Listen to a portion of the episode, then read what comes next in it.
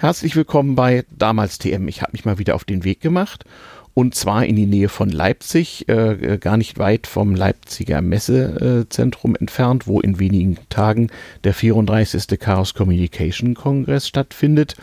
Und zwar bin ich nach Naunhof gefahren bei Leipzig. Da gibt es ein Museum für historische Bürotechnik. Und mir gegenüber sitzt jemand, der das hier alles äh, betreibt und Leute rumführt. Und der stellt sich jetzt mal kurz vor.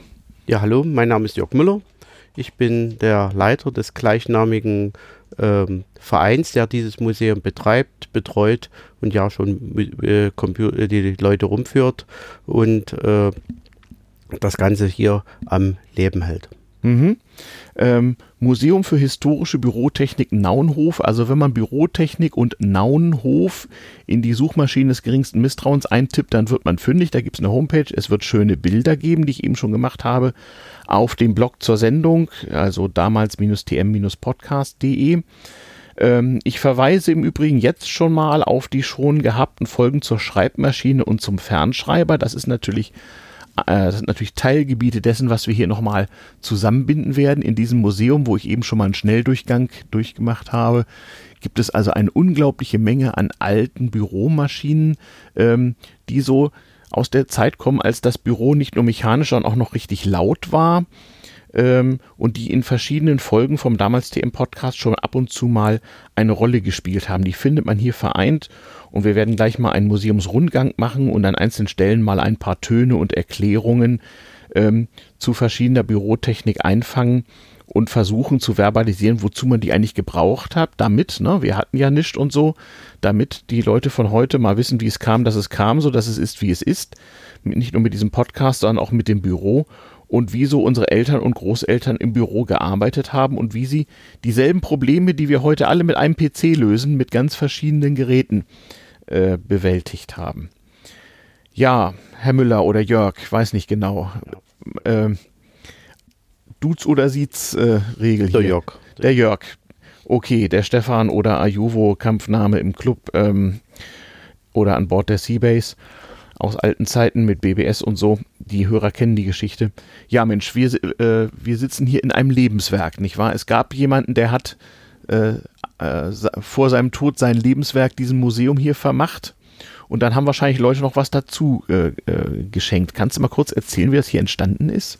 Ja, also es geht um das Leben, Lebenswerk von Ludwig Kaufmann, seinen Freunden besser als Lutz Kaufmann bekannt, mhm. äh, der zu DDR-Zeiten äh, bei Robotron mal Büromaschinentechniker gelernt hat, mhm. äh, das ein paar Jahre betrieben hat und sich dann aber selbstständig gemacht hat. Mhm. Und diese Selbstständigkeit hat dazu geführt, dass er natürlich unterschiedlichste Technik, unterschiedlichste Maschinen, Bürotechnik verkauft hat, äh, mhm. äh, vertrieben hat, repariert hat, gewartet mhm. hat.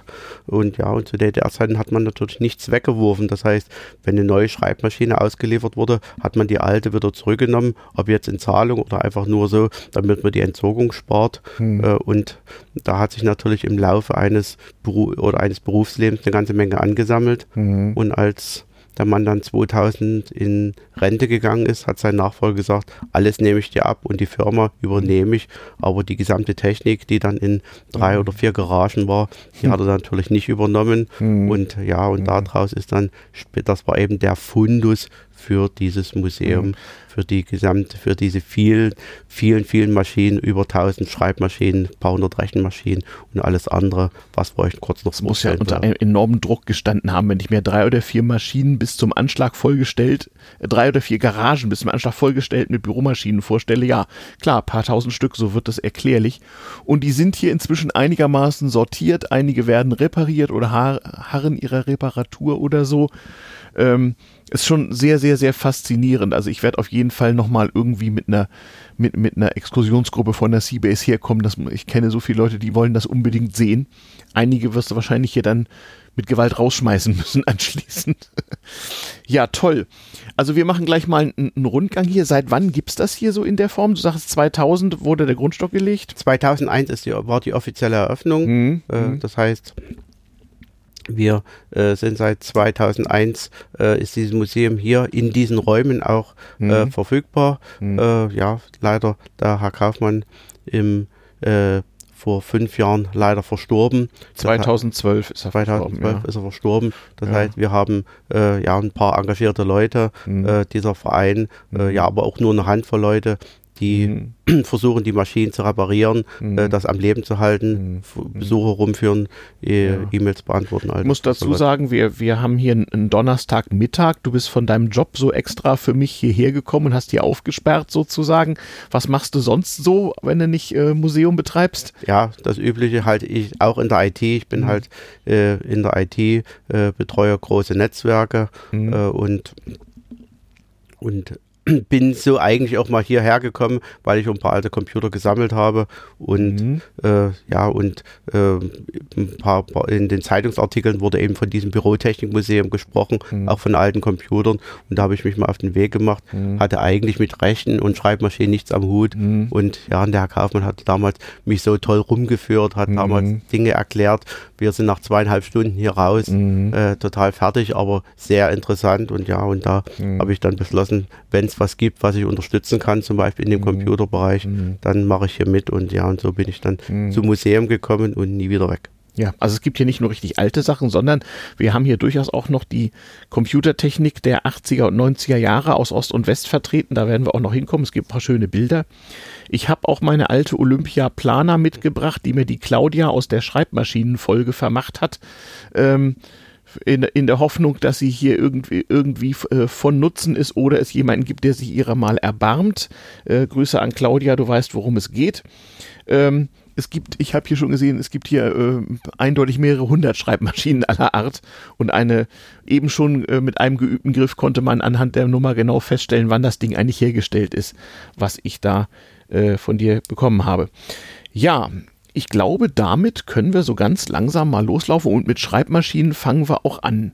Also man muss sich das hier vorstellen, das ist ein, wenn ich das richtig verstehe, ein kommunales Gebäude, was so Vereinen zur Verfügung gestellt wird von der Gemeinde. Ne? Genau, das äh, wird mhm. dem Verein zur Verfügung gestellt. Mhm. Ähm, am Anfang hat es der Verein auch vollkommen selbstständig betrieben. Mhm. Ähm, seitdem eben dann sowohl der Herr Kaufmann als auch mhm. äh, spätere Mitarbeiter verstorben sind mhm. und ja die Anzahl der aktiven Leute sich doch äh, reduziert hat. Sehr stark reduziert ja. hat, ähm, ist die Stadt aber aktiv mit eingestiegen. Das heißt, mhm. die Stadt betreibt dieses Museum aktiv. Die mhm. Stadt ist der Eigentümer mhm. dieses Museums. Mhm. Äh, die Technik selber gehört zum Großteil noch den Erben von mhm. dem Herrn Kaufmann, die das mhm. auch als unentgeltlich unentgeltliche Leihstellung, genau, eine Dauerleihgabe. Dauerleihgabe zur Verfügung stellen. Mhm. Aber äh, die laufenden Kosten wie die Räume, die Miete, mhm. äh, Strom, äh, mhm. das trägt alles die Stadt mhm. und selbst führt, hat auch inzwischen auch Mitarbeiter geschult. Das heißt, mhm. wenn in der Woche sowohl Klassen als auch ähm, Besucher hier vorbeikommen wollen, sich anmelden, dann können die das auch mhm. selbstständig rumführen mhm. und ich oder wir, der Verein, äh, machen es mhm. vor allen Dingen am Wochenende. Das ist ja recht vorbildlich. Also hier unten im selben Gebäude ist noch so ein Heimatmuseum und so, das haben ja viele Gemeinden, aber wie kommt so eine kleine Stadt dazu, sich für sowas zu engagieren? Äh, Gibt es hier einen lokalen Bezug zu Bürotechnik oder ist das ein Zufall gewesen? Das ist eigentlich ein Zufall gewesen, weil der Herr mhm. Kaufmann eben, mhm. äh, als er das, als er in Rente gegangen ist und mhm. gesucht hat, was mhm. macht er denn mit der Technik, mhm. die er nicht wegwerfen wollte, mhm. seine Jugendliebe nach 37 Jahren wieder getroffen mhm. hat mhm. und dann äh, sich in der Mitte zwischen äh, den beiden Heimatorten, wo die inzwischen gelebt haben, hier niedergelassen haben ah, ja. und dann eben dann hier so kam das dann. Äh, das eröffnet ja. hat. Es gibt hier in der Nähe, gibt es natürlich, Leipzig ist natürlich auch bekannt für unterschiedlichste Firmen. Mhm. Hier in der Nähe, in Mölkau, gab es eine sehr mhm. bekannte Fabrik für bekannte Rechenmaschine, das mhm. Triumphatorwerk. Mhm. Aber hier in Naunhof selbst gibt es direkt mhm. nichts und mhm. äh, ist dann einfach nur rein verpflanzt worden, hat, hat aber inzwischen doch einen sehr guten Namen, auch einen bekannten Namen. Da muss man ganz kurz einen Ausflug in die Industriegeschichte machen, in verschiedenen Folgen schon mal angesprochen. Wir haben eben schon erzählt, der Herr Kaufmann war tätig bei einem DDR-Kombinat namens Robotron. Die stellten die unterschiedlichsten Dinge her und hatten natürlich auch viele, viele äh, äh, Vorgänger. Also ähm, äh, mehrere Schreibmaschinenfabriken sind in Robotron aufgegangen an mehreren Standorten. Nicht? Also Schreibmaschinen wurden in der DDR hergestellt in Chemnitz, in Sömmerda, in Erfurt, äh, in äh, mehreren anderen Orten noch. Und auch in Dresden und Leipzig gab es eine ausgeprägte Büromaschinenindustrie, schon zu Kaisers Zeiten, die natürlich irgendwie sich fortgesetzt hat. Das werden wir gleich alles mal sehen. Jetzt, jetzt geht's los. Jetzt müssen wir mit Aufnahmetechnik und Kabeln, also liebe Hörer, wenn es jetzt ein bisschen rumpelt oder rauscht oder so, dann ist das Atmo, wie das so schön heißt bei Podcasters. Ähm, jetzt wollen wir mal ein paar schöne Töne aufnehmen hier. Wir trinken nebenbei Kaffee, das ist auch erlaubt. Und ähm, ja, ich folge dir jetzt mal unauffällig. Und dann gucken wir mal. Ich mache hier mal ein bisschen den Ton auf für die Atmosphäre. So. So. Geht das schon los. Unglaublich alte Technik. Also hier könnte man sich tagelang, tagelang einschließen sozusagen. Das ist ja. eben auch deutschlandweit einmalig, diese, diese Vielfalt. Also es, ja. gibt, es gibt ein Schreibmaschinenmuseum in mhm. Bayreuth, es gibt ein mhm. wunderschönes Arithmeum mhm. mit Rechenmaschinen in, mhm. in, in, Sommer, in, in, äh, in Bonn. Es gibt auch lokale Museen natürlich mhm. in mhm. Sommerda oder Zellamelis. Aber ja. diese, diese Vielfalt mit Schreibmaschinen, Rechenmaschinen und all den anderen, was wir noch vorstellen werden, gibt's gibt es nur in Naunhof und ja, hm. das ist das.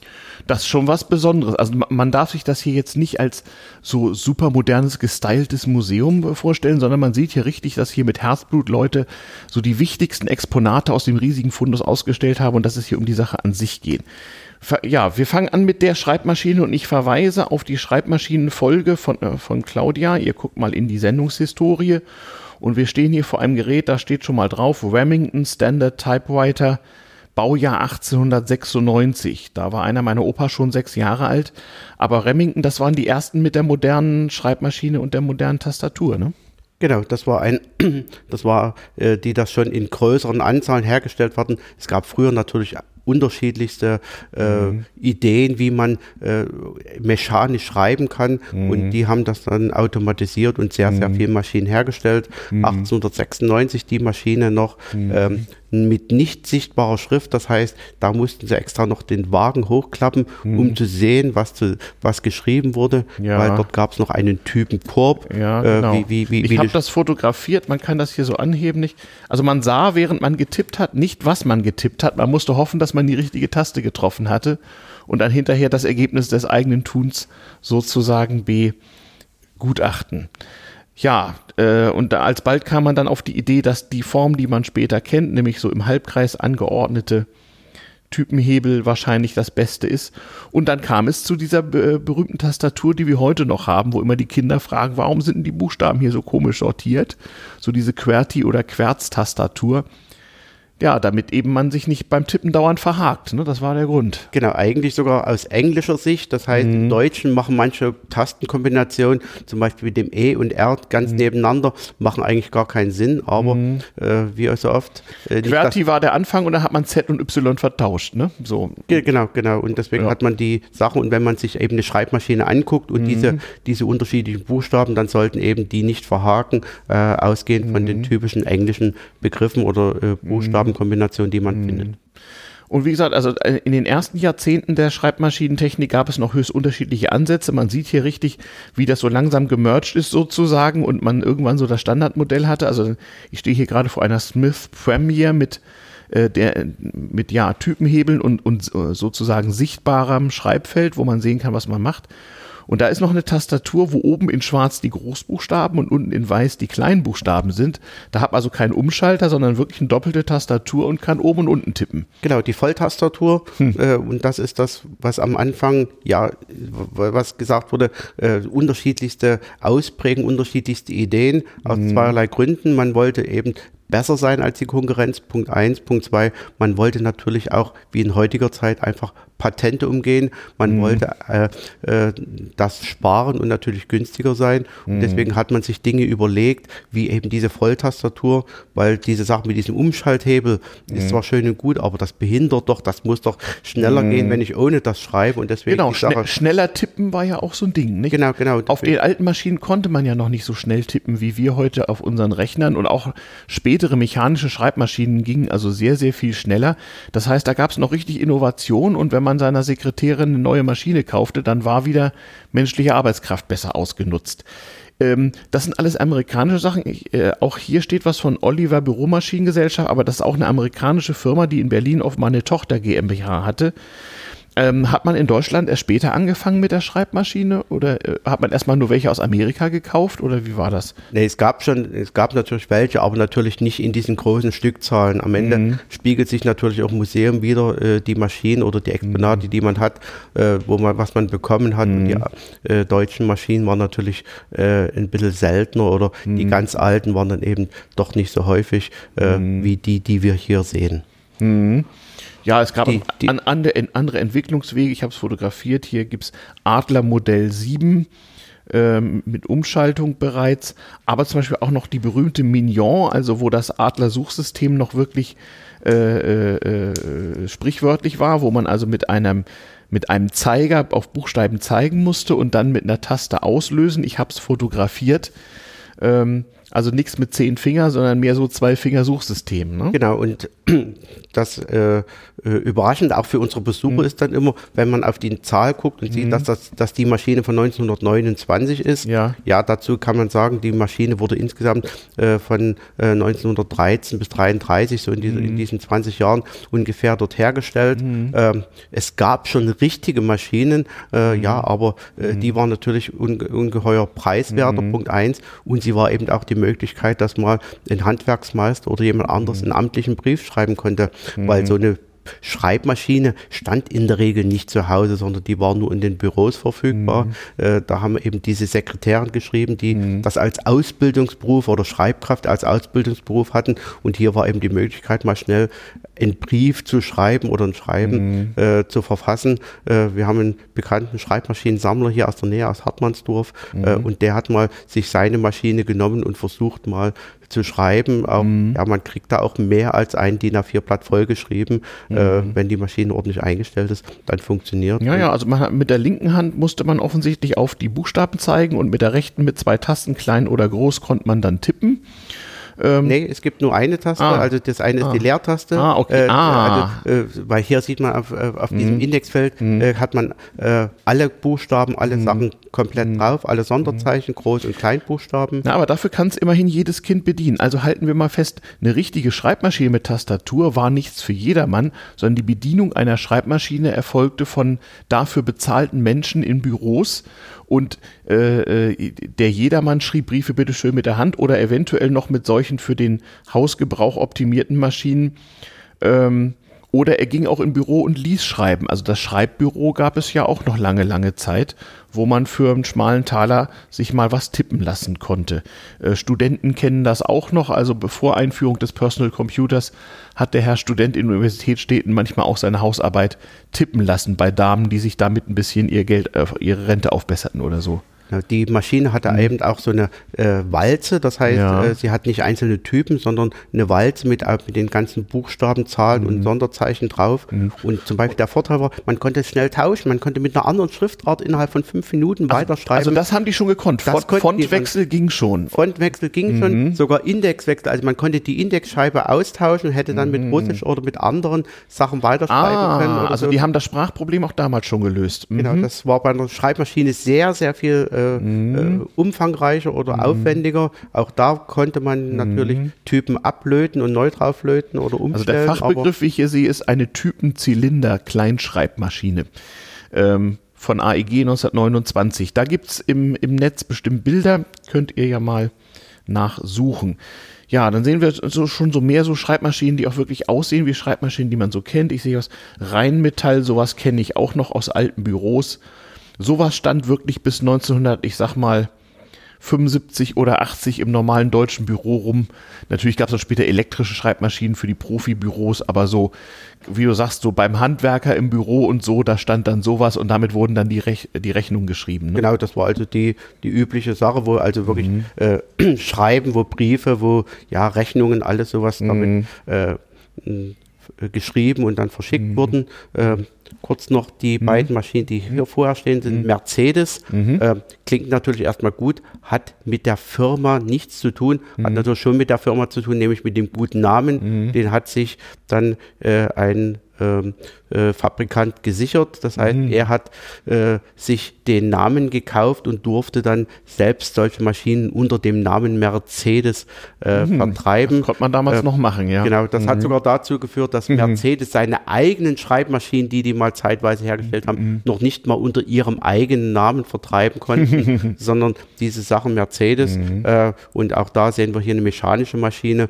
und auch diese äh, Maschine und hier mhm. sehen wir eine Maschine von 1935 mhm. und die hatte schon ähm, elektrischen, äh, Antrieb. elektrischen Antrieb. Mhm. Das heißt, die hatte einen Motor, der so groß ist wie eine Faust und mhm. größer durften die Motoren auch nicht sein, mhm. weil mhm. eben da dann, die, ähm, dann der Vertrag gebrochen wurde, weil natürlich Mercedes nicht wollte, dass Motoren oder andere Maschinen dann äh, unter diesem Namen hergestellt wurden.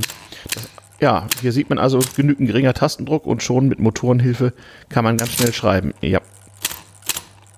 ja. Und das war natürlich eine sehr gute Unterstützung sehr schöne Sachen. Äh, mhm. Nicht nur, ja, um das Leben der Sekretärin leichter zu machen, das war der sekundäre Grund, sondern mhm. es ging natürlich hier wieder um Schnelligkeit und um das mhm. Schriftbild, weil das war natürlich absolut sauber, weil natürlich überall der gleiche Druck, der gleiche Andruck Der gleiche Anpressdruck. Und, und, und, mhm. dann war es natürlich ein wunderschönes Schriftbild und selbst das mhm. sieht man bei der Maschine heute. Genau, es sollte schnell gehen und auch noch schön aussehen und ja, und ja nicht vertippen. Wir sehen hier, was da steht drauf. Rheinmetall, das, diese Firma kennt man heute noch aus dem Rüstungsbereich. Und das Interessante ist, diese Rheinmetall-Schreibmaschine ist hergestellt vom VEB Volkseigenen Betrieb Büromaschinen Sömmerda 1955. Also diese Marken, äh, diese Marken- und Patentrechtsgeschichte war früher unglaublich wichtig fast noch wichtiger als heute und wurde auch in der DDR fortgeführt, jedenfalls in 50er Jahren noch, denn man hat die Dinger ja auch exportiert in die ganze Welt. Ne? Genau. Deutschland war, glaube ich, einer der Hauptexporteure von sowas. Genau, und, und ja, und man musste aber schon mit dem Namen, und, und deswegen gibt es eben auch Unterschied oder die gleichen Maschinen unter unterschiedlichen Namen, mhm. einmal aus dem westlichen Teil oder aus dem mhm. östlichen Teil, wo die dann fortgesetzt wurden. Mhm. Und ja, und das wurde natürlich noch nicht getrennt und später mhm. ist aber Rheinmetall äh, alles unter dem Namen, unter dem äh, Robotron-Namen Daro äh, dann vertrieben worden und mhm. ist alles im Kombinat Robotron aufgegangen. Mhm. Ja, der, der Standardanwendungsfall war ja eben das Briefschreiben. Also man hat so auch damals schon das DIN A4-Blatt eingespannt in, in, so eine runde Walze und hat das zeilenweise beschrieben. Aber es gab alle möglichen Speziallösungen. Ich sehe hier eine Schreibmaschine, wo man Reisepässe mit, also so kleine Büchlein mit betippen konnte. Oder hier etwas für so große Buchungstabellen. Steht schön drauf. Elliot Fisher Underwood. Underwood äh, war auch ein großer Hersteller von solcher Technik aus den USA, ne? Genau, aus den USA. Und das mhm. ist eine Buchschreibmaschine, auch was ganz Seltenes. Also mhm. da konnte man wirklich in Bücher reinschreiben. Von oben sozusagen. Von oben. Das heißt, man hat das Buch nicht reingeklemmt, sondern das hat man drunter gelegt. Es gab einen Wagen, mhm. äh, wo man das Buch reingetan hat. Weißt du, woher ich das kenne? Meine Mutter arbeitete mal zeitweise bei einem Notar und hatte so mit Grundbuchsachen zu tun, Grundstücksgeschichten. Und im Grundbuchamt stand so ein Ding und dann haben die in diese riesigen Bücher getippt. Genau, leider haben wir natürlich kein originales Grundbuch. Mm. Wir haben uns einfach mm. ein mhm. normales A4 Rechnungsbuch mm. genommen, wo wir da rein. Hier Kontoauszüge, das ist auch so was, ja. Das ist dieser Varityper, das ist mhm. auch so eine interessante Maschine, äh, sieht ein bisschen basic aus. Mhm. Und die hat. Stimmt. Von wann ist denn der? Baujahr 59? 59. Naja, da war das ja auch mit Space gerade ganz groß. Genau, und auch hier haben wir zwei äh, Besonderheiten. Oh. Auch hier wieder der wechselbare Typen wechselbare Typen. Hier haben wir nicht so eine, äh, so eine Walze mhm. wie bei der anderen, sondern hier haben wir Typen Schiffchen, also so, so, hier. so halbrunde Typen Schiffchen. Also Leute, guckt in den Blog, diesmal ist es wirklich nötig, weil sonst kann man das schwer verbalisieren, was wir hier zeigen. Zack. So, und jetzt brauche ich noch, noch einen, damit ich den Begriff auch zuordnen kann. Und dann machen wir das basic Design auch noch einmal. Ja, herrlich. Sieht aus wie aus einem. Und das andere, was besonders an der Maschine mhm. ist, ist eben, die konnte Blocksatz schreiben. Die hat einen variablen ah, Zeichenabstand. Daher Varitype. Varityper. Ah. Deswegen, wir konnten äh, sowohl äh, äh, äh mhm. Äh, Briefe oder Texte mhm. in wirklich Blocksatz schreiben, so wie wir es ah. aus Büchern oder bestimmten. Was man sonst nur mit der Line-O-Type machen konnte. Der, mit, mit, der, mit der Schriftsatzmaschine der Druckerei. Genau. Äh, ah hier war es natürlich ein bisschen aufwendiger, man muss den Text mhm. Zweimal schreiben, deswegen hat man auch diese äh, mhm. äh, vielen Anzahl von äh, Uhren oder Anzeigen, dass man dann Spacings sehe ich schon, wo man die Abstände einstellen konnte. Genau, dass mhm. man sieht, äh, mhm. wie viele Buchstaben habe ich denn mhm. geschrieben auf dieser mhm. Zeile und das hat man dann eingestellt und hat man den variablen Zeichenabstand ähm, eingestellt und konnte eben dann sowohl dieses Blocksatz beziehungsweise auch proportionalen Buchstabenabstand ja. Formulare erstellen beziehungsweise ja. ausfüllen und das mit einer Maschine, mit einer rein mechanischen Maschine mhm. von 1959, 60. Tolle Sache. Ja, ja. New York, New Jersey. Das ist Schriften von zwei bis zwölf Punkt. Also schon ganz schön, ganz schön fortschrittlich, was es nicht alles gab. Und was uns so Computer und Drucker heute abnehmen und da ja ohnehin noch kaum was gedruckt wird, hier sieht man auch was, ich denke, ja, das ist für Buchführung, genau.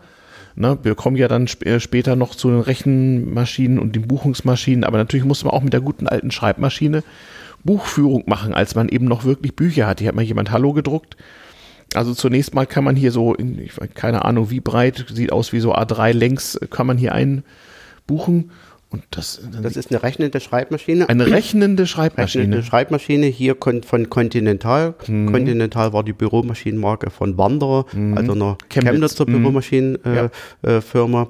Äh, äh, und äh, auch äh, äh, Punkt 1, sie hatte ähm, Rechenwerke, sie hatte so mhm. kleine Zählwerke, die man mhm. dort reinklipsen konnte. Zum Addieren auf der Buchführung. Für, zum Addieren oder Saldieren. Das heißt, man konnte dann, wenn man an die entsprechende Stelle mit dem äh, Tabulator gesprungen ist, und dort die Zahl eingegeben ist, konnte man am Ende dann sehen, welche ja, die, die Summe oder das Saldo für diese Spalte mhm. auf, der, äh, auf der entsprechenden äh, Tja, liebe Kinder, Rechenwerk. Als, als, Buchführung noch wörtlich zu nehmen war und es die großen Bücher wirklich noch gab mit soll und haben. Genau, es gab Längswerke, Querwerke mhm. äh, und äh, das andere äh, wo gerade so äh, interessant drauf guckt, ist, ist mhm. dieses, äh, ist eine Telefonwählscheibe, die mhm. aber keine Telefonwählscheibe ist, sondern das ist einfach ein äh, Formulareinzug. Das mhm. heißt, äh, in der Buchhaltung war es oft notwendig, die mhm. Formulare eben äh, an irgendeiner Stelle fortzuschreiben. Mhm. Und wenn ich eben an der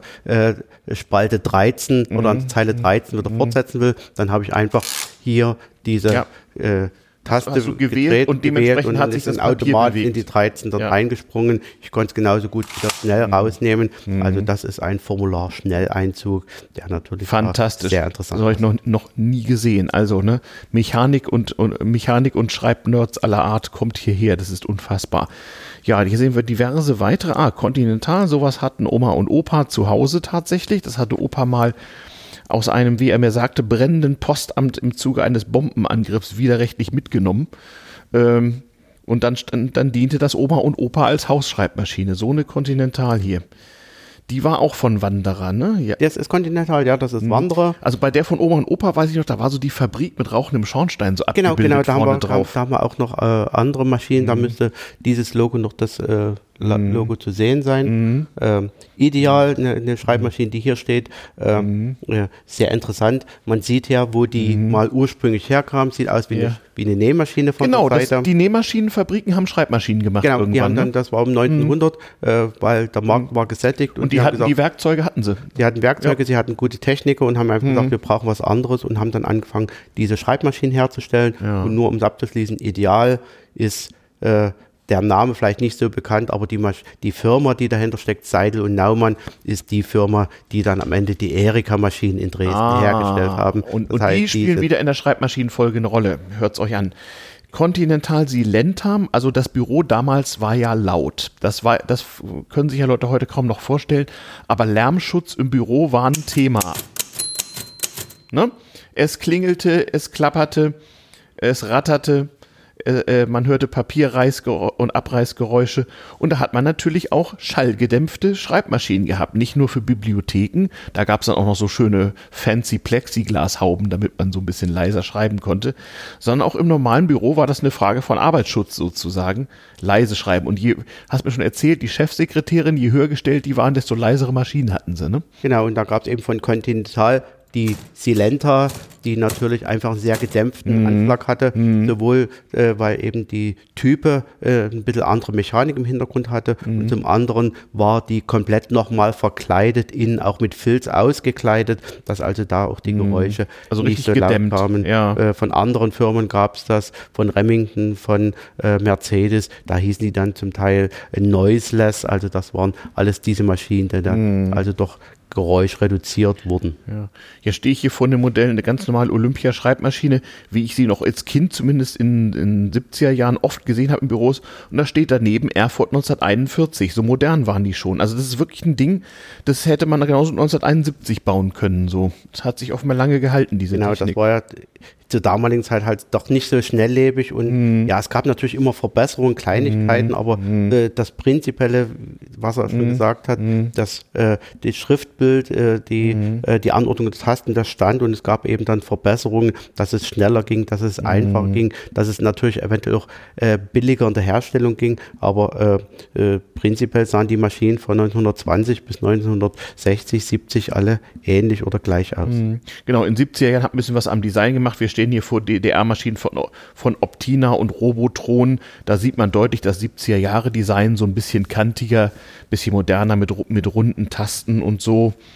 Aber im Großen und Ganzen ist das die gleiche Technik. Ja, ja. Hm, was ist das hier? Ist etwas mit ganz wenig Tasten? Ja, das ist einfach nur ein Schnittmodell. Da haben wir mal Ah. äh, eine Rheinmetall, äh, eine kleine ähm, Reiseschreibmaschine auseinandergenommen, beziehungsweise. Damit ein paar Teile sieht, wie's weggelassen, geht, ja. damit Mhm. man sieht, äh, sowohl wie dieses Lager, wie dieses Mhm. funktioniert, Punkt eins, äh, wie dann die Typen abgelegt werden, wie die hier ähm, äh, geführt werden, wie die Sache mit diesem äh, äh, Transport von diesem Fahrband funktioniert.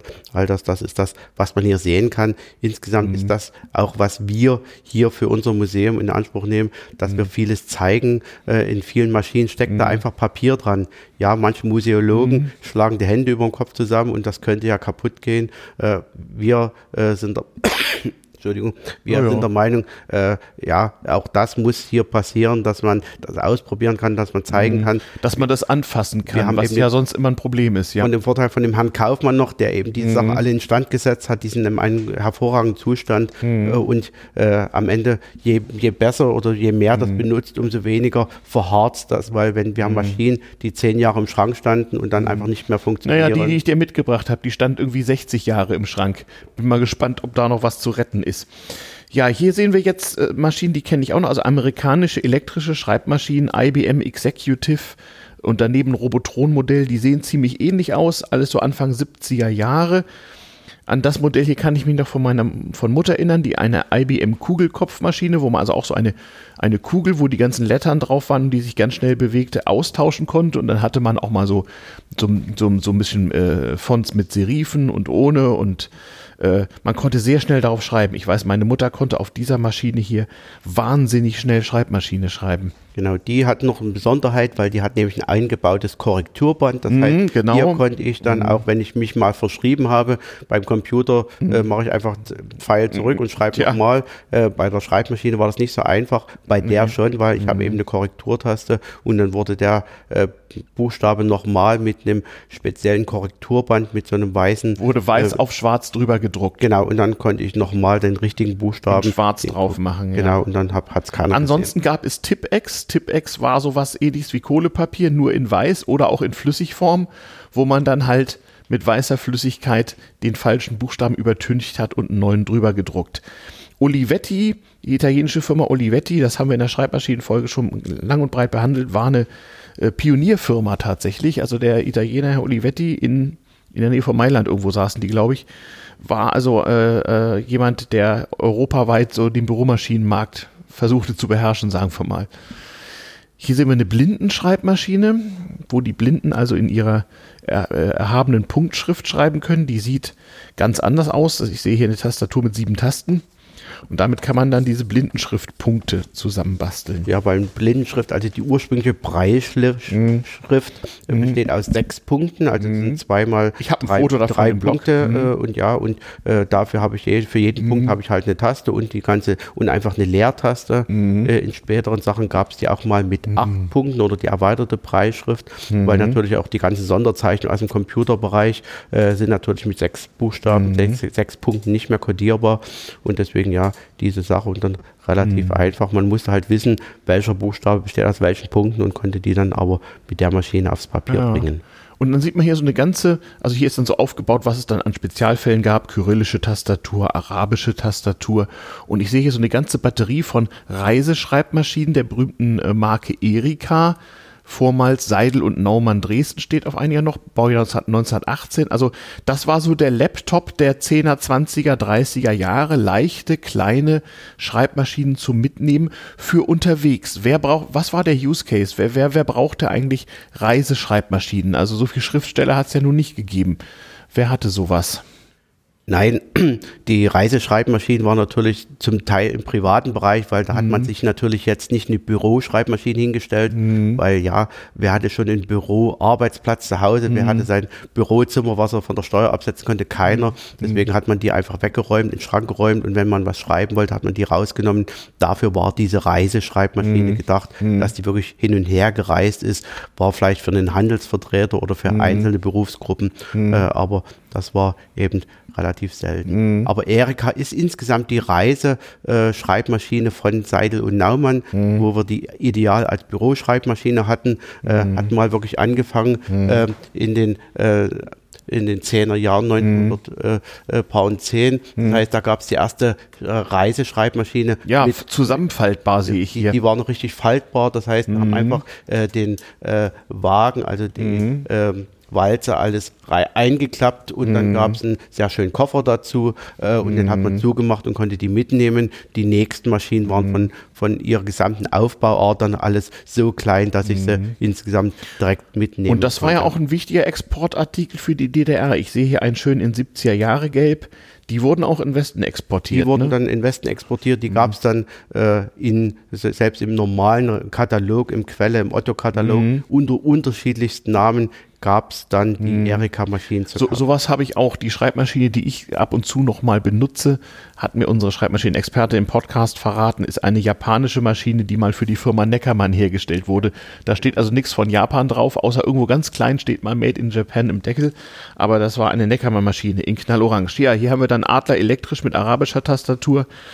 Ich dachte immer, die Araber hatten in der Schrift das Problem, zu wenig Buchstaben zu haben, aber ich werde hier eines Besseren belehrt. Ja, auch mit der mechanischen gibt es natürlich mhm. noch ein paar Buchstaben. Welche mhm. Kombinationen da weggelassen mhm. sind, weiß ich auch nicht. Ich mhm. weiß nur, dass auf diesen mhm. Maschinen eben da auch die Schreibrichtung wie bei arabischen ist, von mhm. rechts nach links. Genau, dann genau bewegt sich der Wagen eben andersrum.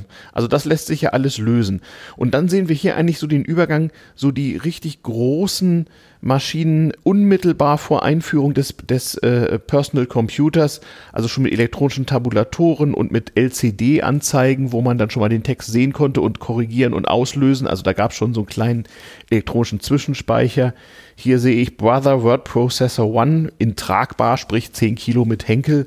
Ich habe es fotografiert, ich werde es im Blog packen, wo man tatsächlich auch auf einem bernsteinfarbenen Display sehen konnte, was man schrieb. Genau, also diese ganzen Schreibautomaten, alles mhm. ganz tolle Sachen, geile mhm. Sachen.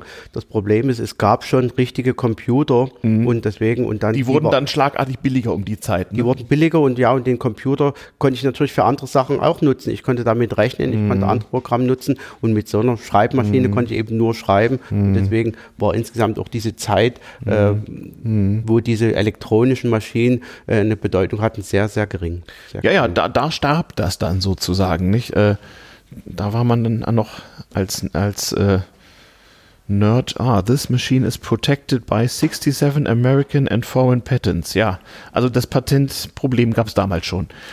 Aha, aha. Zu den Geräten kommen, kommen, wir, kommen wir später. Ne? Was haben wir jetzt? Auch? Genau, Rechenmaschinen. Wollen wir mal das Thema wechseln? Oder ja. haben wir zur Schreibmaschine Nein, was? das war so die Schreibmaschine, wie gesagt, mhm. von 1898 bis die letzten 1989. Ja, 100 ähm, Jahre kann man sagen. Ne? Diese Sachen. 100 Jahre Innovation gab es da und da ist schon einiges passiert. Ja, neben Schreiben gab es im Büro auch das Problem des Rechnens. Natürlich konnte man, lernte man ja auch in der Schule, mit Papier und Bleistift und mit Rechenschieber haben wir hier auch einige Erstaunliches bewerkstelligen. Aber, aber, aber, äh, wir sehen auch japanischen Abakus und sowas alles. Man brauchte im Büro halt schon für stumpfsinnige Alltagsberechnungen, also vor allem kolonnenweise lange Additionen in der Buchhaltung, aber auch in Konstruktionsbüros und so einfach äh, die vier Grundrechenarten schnell in mechanisch. Da ging es nicht darum, dass das nicht auch mit Papier und Bleistift gegangen wäre. Es ging um die Schnelligkeit. Und dafür hat man vollmechanische oder zum Teil auch äh, teilelektrische Geräte gebaut. Und da stehen hier einige. Fantastisch. Also es gab die auch in tragbar, ne? Es gab auch so den Taschenrechner des. Genau, des, aber äh, das waren das waren einfache Addiatoren, also ja. wo nur addiert und subtrahiert wurde, mhm. aber das war eben auch in dem mhm. normalen Büroeintrag. Das lag mhm. ganz normal auf dem Schreibtisch mit. Das rum. war aber auch so ein fancy Nerdgerät. Ich weiß, mein Opa hatte das. Die gab es auch so in schick verchromt, sahen so aus, so Postkarten groß, halben Zentimeter dick und dann konnte man mit einem Kugelschreiber, genau so, ja, konnte man da so irgendwas verschieben. Das fotografiere ich mal und konnte damit addieren. Und das war der absolute Nerdgear der, keine Ahnung, 1940er oder sowas. Jawohl. So. Genau. Und auf die Weise hast du dann gerechnet mit so verschiebbaren Aluminiumstreifen und sowas. Ja, großartig. Ja, so war das, lieber Kinder, liebe Kinder, bevor der elektronische Taschenrechner eingeführt wurde. Hier sieht man in, in schönen 70er Jahre Orange die fiesesten Farbkombos, die wurden da auch verwirklicht, überhaupt keine Frage. Also wie war das? Die einfachen, die konnten nur addieren und subtrahieren. Das war für einen Buchhalter ja auch meistens genug, ne? Genau, das waren die, äh, die, wo addiert und subtrahiert wurde, saldiert wurde, mhm. äh, unterschiedlichste Sachen, äh, ja, und dann, äh, aber die richtige Bedeutung oder die wichtigsten Sachen waren natürlich später dann auch wirklich die mhm. vier Spezies-Rechenmaschinen, wo dann mhm. addiert, subtrahiert und noch multipliziert und dividiert mhm. werden konnte. Weil Spezies, also zwei Spezies konnte nur plus minus und vier Spezies konnte dann plus minus mal geteilt, so nannte sich das. Ich sehe hier auch ein Ding mit einer Telefonwählscheibe dran, Marke Everest, sehr schön. Aha, Everest Off Officine Serio Cremo Italien 1959. Ja, eine Rechenmaschine mit Wählscheibe, was immer sie getan hat. Das war Addiermaschine, elektrisch. Aha. Genau, nee, das war die Eingabe für, für, für die äh, automatische Division. Also da Aha. konnte man zusätzlich einen zweiten äh, Faktor oder den mhm. äh, Dividenden dort eingeben. Das heißt, diese Maschinen hatten auch mechanische Speicherwerke. Muss ja. Du konntest also einen Wert eingeben, der mechanisch festgehalten wurde und dann weiterverarbeitet. Ohne jede Elektronik wohlgemerkt. Ohne jede Elektronik. Das heißt, das ist meistens zum Beispiel Staffelwalzen. Also das mhm. ist die, die Technik im Hintergrund. Da haben wir äh, eine, mhm. eine, eine ein, Zahnrad, Entschuldigung, mm. ja, ja. Namen an Zahnrad, ja. der ist dann, äh, mhm. je nachdem wie weit ich das äh, drehe oder mhm. verschiebe, äh, werden da eben äh, ein oder mehrere Zähne freigeschalten mhm. und damit konnte ich dann eben für den Moment die Zahl speichern und konnte dann oder die Zahl eingeben, die wurde gespeichert und wenn dann der Rechengang durchgeführt wurde, dann konnte dann diese Zahl irgendwelche anderen Zahnräder bewegen und dann war das Ergebnis dann meist sichtbar. In so technischen Büros, Konstruktionsbüros und so weiter weiter. Für den Herrn Ingenieur gab es dann kompliziertere, kleine, ganz feine Geräte. Ich habe es auch fotografiert, auch das steht dann im Blog. Ich sehe zum Beispiel äh, die Marke die Marke Brunswiga, 30er Jahre, aber auch noch später, kommt natürlich aus Braunschweig, Nomen ist um, Baujahr 1950 damit konnte man dann schon recht komplizierte Berechnungen machen. Genau, also ne? Brunswiga war eine sehr bekannte Firma, hat sehr mhm. viele Maschinen. Der Ingenieur, der Chef war mhm. der Herr Trinks, mhm. der auch sehr viele gute Ideen hatte. Mhm. Also wir sehen kleine Maschinen, die in dem kleinen Büro waren. Mhm. Wir sehen größere Maschinen. Äh, wir sehen sogar bis hin eine Doppel, äh, äh, mhm. Doppelmaschine. Das mhm. heißt, auf der konnte ich gleichzeitig mhm. mit mehreren äh, Faktoren oder mit mehreren Sachen rechnen. Das mhm. heißt, ich konnte. Da können, dann, wir auch, können wir auch ruhig mal ein paar Töne von machen mit das, solchen Maschinen. Das heißt. Äh, Die haben alle äh, eine Kurbel zum Bedienen, also kein Elektrik, ne? man stellt Zahlenwerte ein. Genau, man hat also ein Einstellwerk, wo man Zahlen mhm. einstellt. Mhm. Äh, später hat man dann ein Ergebniswerk, wo man das Ergebnis sieht und man hat ein Umdrehungswerk. Das heißt, hier sieht man, wie oft habe ich denn das das gedreht und zum mhm. Beispiel bei dieser Doppelmaschine, die wurde im kartografischen oder geodätischen Bereich mhm. berechnet. Da konnte ich dann mhm. äh, die äh, dann die Ja, äh, mit hier. einer Kurbelumdrehung eben äh, zwei unterschiedliche Aufgaben rechnen. Entweder äh, äh, gleichsinnig gedreht oder ich konnte sogar gegenseitig gegenläufig drehen für bestimmte Rechenarten, bestimmte mathematische Verfahren wird das gebraucht. Und das war eben. Hier diese selbe Maschine wurde von 1930 bis 1947 gebaut. Also Innovation gab es schon, sie ging nur etwas langsamer vonstatten. Und es ist also ungeheuer aufwendig. So viel zum Thema, diesen Aufwand würde ja niemand treiben. Ja, und wie du es richtig sagst, man brauchte diese Sachen für Konstruktion, man brauchte sie für Kartografie. Ähm, übrigens auch beim Militär. Ich äh, habe sowas schon mal gesehen in einem Militärmuseum, so hier so Artillerierechner, wo man so, so Flugbahn oder hier Zweiter Weltkrieg, Flak, so vorhalten und so. Da hatten die solche Maschinen und da standen die bei Höllenlärm neben ihrem Geschütz und haben mit so einen Dingern sozusagen in Echtzeit ausgerechnet, äh, wann sie sozusagen abdrücken müssen, um irgendein Flugzeug in großer Höhe zu treffen. Das waren solche Geräte. Genau, und die waren rein mechanisch, das heißt, die sind natürlich überall, haben die funktioniert. Äh, Mhm. Die ja. konnte man auch mal in den Dreck schmeißen, die haben weitergerechnet danach. Genau. Also die war, das war schon sehr solide Technik und das war natürlich richtig teuer. Sowas stand nur in Büros, privat hatte man sowas Nein, nicht. privat gab es. Weil das kostete den Gegenwert von mehreren Monatslöhnen vermutlich, ne? so eine Maschine. Genau, also wir haben da vorne Mhm. äh, äh, eine Maschine, die kostet zum Beispiel so viel wie ein Kleinwagen, wie damals ein VW. Äh, also ein paar tausend Mark hat die Ja. gekostet oder so. Ja, also so- solche Beträge waren das nur mal. Also ähnlich wie später Computer war das halt eine richtig teure Sache. Das kaufte man sich nicht einfach mal so. Triumphator, das sind die, die hier um die Ecke hergestellt wurden, Und ne? die, die in der Ecke, äh, um Mhm. die Ecke, die hatten erst in der Nähe von Leipzig in in Miltitz haben die angefangen, hatten dann in Leipzig da. Mhm. Hier sieht man eine, da ist richtig das brünierte Metall so richtig abgegriffen vom vielen Benutzen.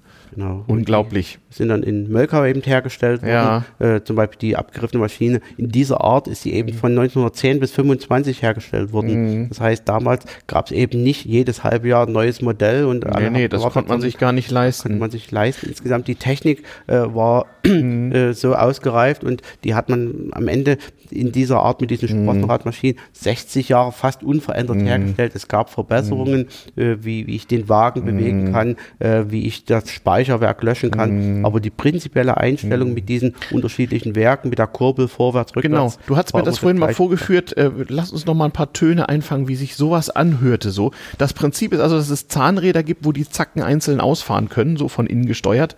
Und dann kann man äh, Berechnungen machen, so ähnlich wie ein alter Tachometer hat man dann so Anzeigen. Oha, tolle Geräusche. Jawohl.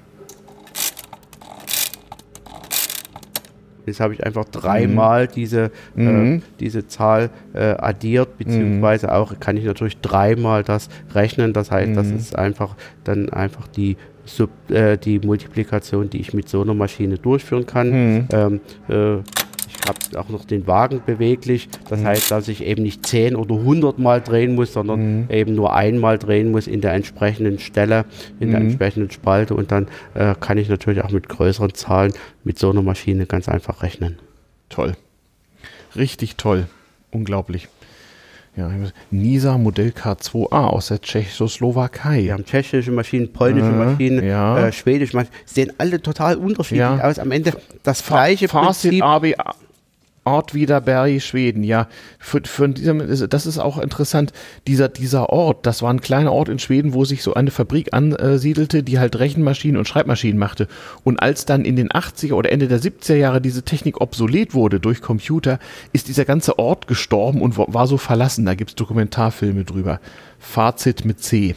Genau. Und dann Mhm. habe ich eben immer diesen, diesen beweglichen, äh, diesen beweglichen Wagen. Entweder Mhm. ich bewege den gesamten Wagen oder ich bewege einfach nur Ja. die Zahl, die, Ja. die da intern ist, also nur Ja. diese. Äh, Und das waren also Register. aufwendige, mechanische, auch teure Geräte, nicht? Also so eine, so eine Fazit-Rechenmaschine kaufte man sich auch nicht einfach mal so. Die kostete vierstellig D-Mark. Ja, Wahnsinn. Ja, genau. Also alle Varianten sehen wir hier mit verschiedenen Eingabefeldern, Methoden. Immer darauf gemacht, dass man möglichst schnell möglichst viel Technik eingeben kann. Und es gibt sogar eine elektronische Übergangsvariante, noch mit diesen, ja, wenn ich wüsste, mit diesen Röhrenanzeigen. Ich habe sie fotografiert, so in Rot.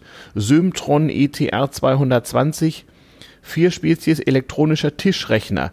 Also ich würde mal sagen, so Kantenlänge 50 Zentimeter, Baujahr 68. Eingabenrechenwerk 15-stellig mit Ziffernröhren anzeigen und der konnte dann auch schon potenzieren und hat variables Komma und sowas. Genau, ETR, wirklich elektronischer Mhm. Tischrechner. Äh, das war also der Vorvorgänger vom Taschenrechner. Taschenrechner, nur in groß, das ja. Eben mit diesen Röhren, die dann Ja. äh, äh, Ziffernröhren, wo dann je nachdem, wo der Strom Das hat einen wurde, sehr hohen Nerd-Faktor, dieses Gerät. Ich mache ein Foto davon, einen Blog. Genau, Unfassbar. äh, die unscheinbare Maschine, die da drüber Ja. ist, ist die ähm, auch der äh, ETR 224. Äh, sieht jetzt nicht so schick aus, ist einfach nur sehr, sehr viel seltener, weil der hat eben ein, ein Mhm. Druckwerk. druckendes- ein Druckwerk und, drucken, und, ja. und die gibt es eben wirklich nur noch eine Handvoll, Ja. gibt es da inzwischen in Deutschland, also die gibt es gar nicht mehr. Ja, ja, ja, ja. Ich kann mir vorstellen, dass die, so hoch waren die Stückzahlen da zum Teil auch nicht, dass die dann auch mal aussterben, die Dinger. Mercedes Euklid, jawohl. Rheinmetall KEWS, Rechenmaschine Staffelwalzenprinzip. 29 bis 49, ja. Das hat natürlich alles überlebt, weil das konnte man ja jahrzehntelang benutzen. Hier ist mal eine ohne Gehäuse. Ist auch so, viel- so viel zur Frage. Ja, das ist einfach nur, dass wir wollten mal zeigen, Mhm, das ist innen, diese, außen, ja. äh, diese, diese, die, äh, Deal, diese mhm. Deal-Maschine, äh, die Deal Transmat.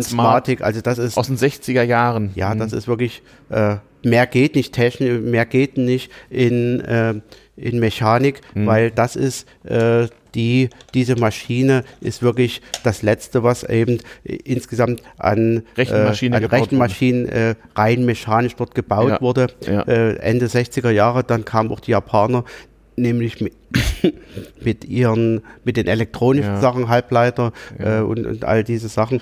Neupreis im Jahr 1963 4.200 Mark. Ja, das stimmt. Ein VW Käfer Ge- Genau, kostet auch VW so viel. Käfer kostete nämlich Ja, genauso viel ja, oder ja. sowas. Also.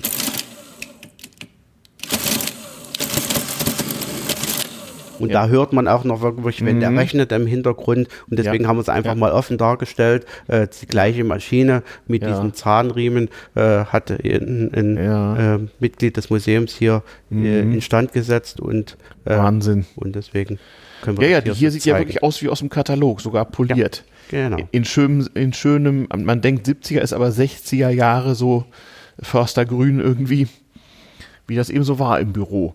So, wir gehen hier gerade an Diktiergeräten vorbei. Wollen wir die gerade abhandeln oder machen wir die später? Ich weiß gar nicht, haben wir sie auf dem Zettel?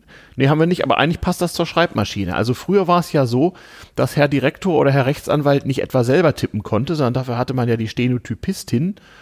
Und da die nun e- entweder neben einem sitzen musste und man ihr in den Stenogrammblock in Kurzschrift diktiert hat, ähm, und wenn man das nicht wollte, brauchte man ein Diktiergerät. Wir, wir sehen hier so die Vorläufer noch so mit Edison, Walze, so von vor 100 Jahren oder so.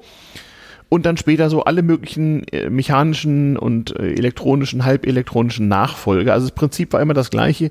Jemand spricht einen Text mit Pausen und Satzzeichen, den man dann später abhören kann und tippen. Und diese Tonträger sollten möglichst wiederverwendbar sein. Ich weiß, du hast mir hier einen gezeigt mit Edison-Walzen. Die konnte man sogar wieder besprechen. Da wurde sozusagen eine Schicht abgeschabt und dann, neu, und dann neue Rillen reingefräst Genau, also sozusagen. es ist einfach wirklich eine einfache Wachswalze, eine, eine ganz normale Röhre, äh, die aus, äh, aus Wachs ist, die wird in die Maschine eingespannt äh, und bei der Aufnahme wird wie bei einer Schallplatte wirklich einfach der, äh, das reingeritzt und wird dann wie bei einer Schallplatte auch über das gleiche Gerät, über die gleiche Sprech- oder Hörgarnitur das Ganze der Ton abgenommen. Und wenn ich eben das neu äh, verwenden will, dann wird einfach wirklich wie ein Span abgehoben und dann äh, kann ich einfach nochmal und kann eben diese, diese Walze mehrmals verwenden. Also die ersten sehen wirklich aus wie so Edison-Phonographen sozusagen. Später dann so ein bisschen wie Schallplattenspieler mit runden Scheiben. Ähm, dann gab es auch, habt ihr ein Modell mit Draht? Ich weiß, es gab auch so eine magnetisierbare Drahttechnik. Nee, nee, wir haben dann kam das Magnetband irgendwann. Also wir haben die, neben der Mhm. reinen Wachswalze haben wir noch äh, für, für in der gleichen Art als Standgerät diese Sachen mit diesen Shellac-Platten, also das Mhm. sind ähm, Art Kunststoffplatten, die wurden nur einmal verwendet, äh, da gab Mhm. ähm, und die konnte man äh, auf, aufsprechen und dann das Ganze Mhm. wieder abhören. Äh, die ersten Plattenspieler, die wir dort sehen, Mhm. das sind magnetische Platten, also das sind Schallplatte, sieht aus wie eine normale Schallplatte, ist aber magnetisch und da haben dann eben über Magnetverfahren Mhm. Genau, so fle flexib aufgenommen und- flexibel. Platten. Im Prinzip wie später bei der Diskette, nur halt in wesentlich gröber. Genau. Da kann man hier sehr schön Assmann Bürotechnik. Und, und das ist dann richtig. Eigentlich kann man das mal auch, weil das, das kann man sich vorstellen, das in verpackt ergibt dann sozusagen später eine Diskette. Daher kommt diese Technik. Moment, so. Jetzt, gut. Genau. Als Unidisc 5000 haben wir sie hier im Schrank Mhm. stehen, also Mhm. unterschiedlichste Ge- Datenträger, womit man das aufnehmen konnte. Zum Das hat ja auch nichts genormt. Jeder Hersteller hat eine eigene gehabt, ne? Genau. Äh, genau, und Grund- ja, unterschiedlich, sehe ich unterschiedlichste, hier, ja. unterschiedlichste Magnetbänder, Philips, kleine, mhm. große, als Kassette, als, äh, ja, jeder Da hat sehe ich auch aus, sein eigenes wie, Format. wie ein, wie, sieht aus wie ein Kassettenrekorder, steht aber dran Bürodiktiergerät. Genau, das war, ja, das war das Standardgehäuse der DDR, Ja. Mhm. äh, das äh, Gera Kord oder da gab es eben diese äh, auch als normale äh, äh, Stereogeräte Mhm. oder Kassettengeräte gab es die und in dem ähnlichen Gehäuse ist eben dieses äh, Mhm. Hat halt ein paar besondere. Features. Man kann ja, die Geschwindigkeit ein bisschen verstellen. Genau, man Man, konnte also auch schneller tippen sozusagen, konnte sagen, hier Chef, sprich schneller, dann hat man ihn einfach schneller gestellt. mit ein spezielles äh, Ja. Aufnahmegerät, Aufnahmemikro. Und die, ich weiß, die Sekretärin hatten auch früher häufig Pedalsteuerung. Genau. Die hatten unterm Schreibtisch so Pedale, da haben sie oben mit zwei Händen getippt und unten mit den Füßen haben sie Genau. das Diktiergerät bedient. Stenorette, jawohl, das kennt man doch noch von Muttern. Genau. Grundig, Also, Stenorette. Alles gut, äh, grundig Technik, aber Mhm. jemanden hier Ja. Mhm. im Museum, der aktiv das mal vertrieben hat und deswegen da seine Sammlung hier Kosmograph Diktiermaschinenfabrik GmbH Dresden, das ist auch antik, ja, sagenhaft. Ja, auch, für, auch dafür gab es Lösungen, die waren auch für Privatleute völlig unerschwinglich. Das hatte man nur für die professionelle Anwendung im Büro sozusagen. So, jetzt sehe ich hier wunderschön poliert national, äh, das, das, das sei eine amerikanische Firma, Registrierkassen, wie man sie aus dem alten Kaufmannsladen kennt. Die funktionieren und machen auch Geräusch hier, ne? Genau. Du sagst, ein national sei die heutige Firma NCR. NCR Nation, äh, National oder NCR heißt nichts weiter als National Cash Register, Ja. ist also die größte Kassenfirma der Welt, Ja. die damals äh, einfach drehen. Okay. Ja.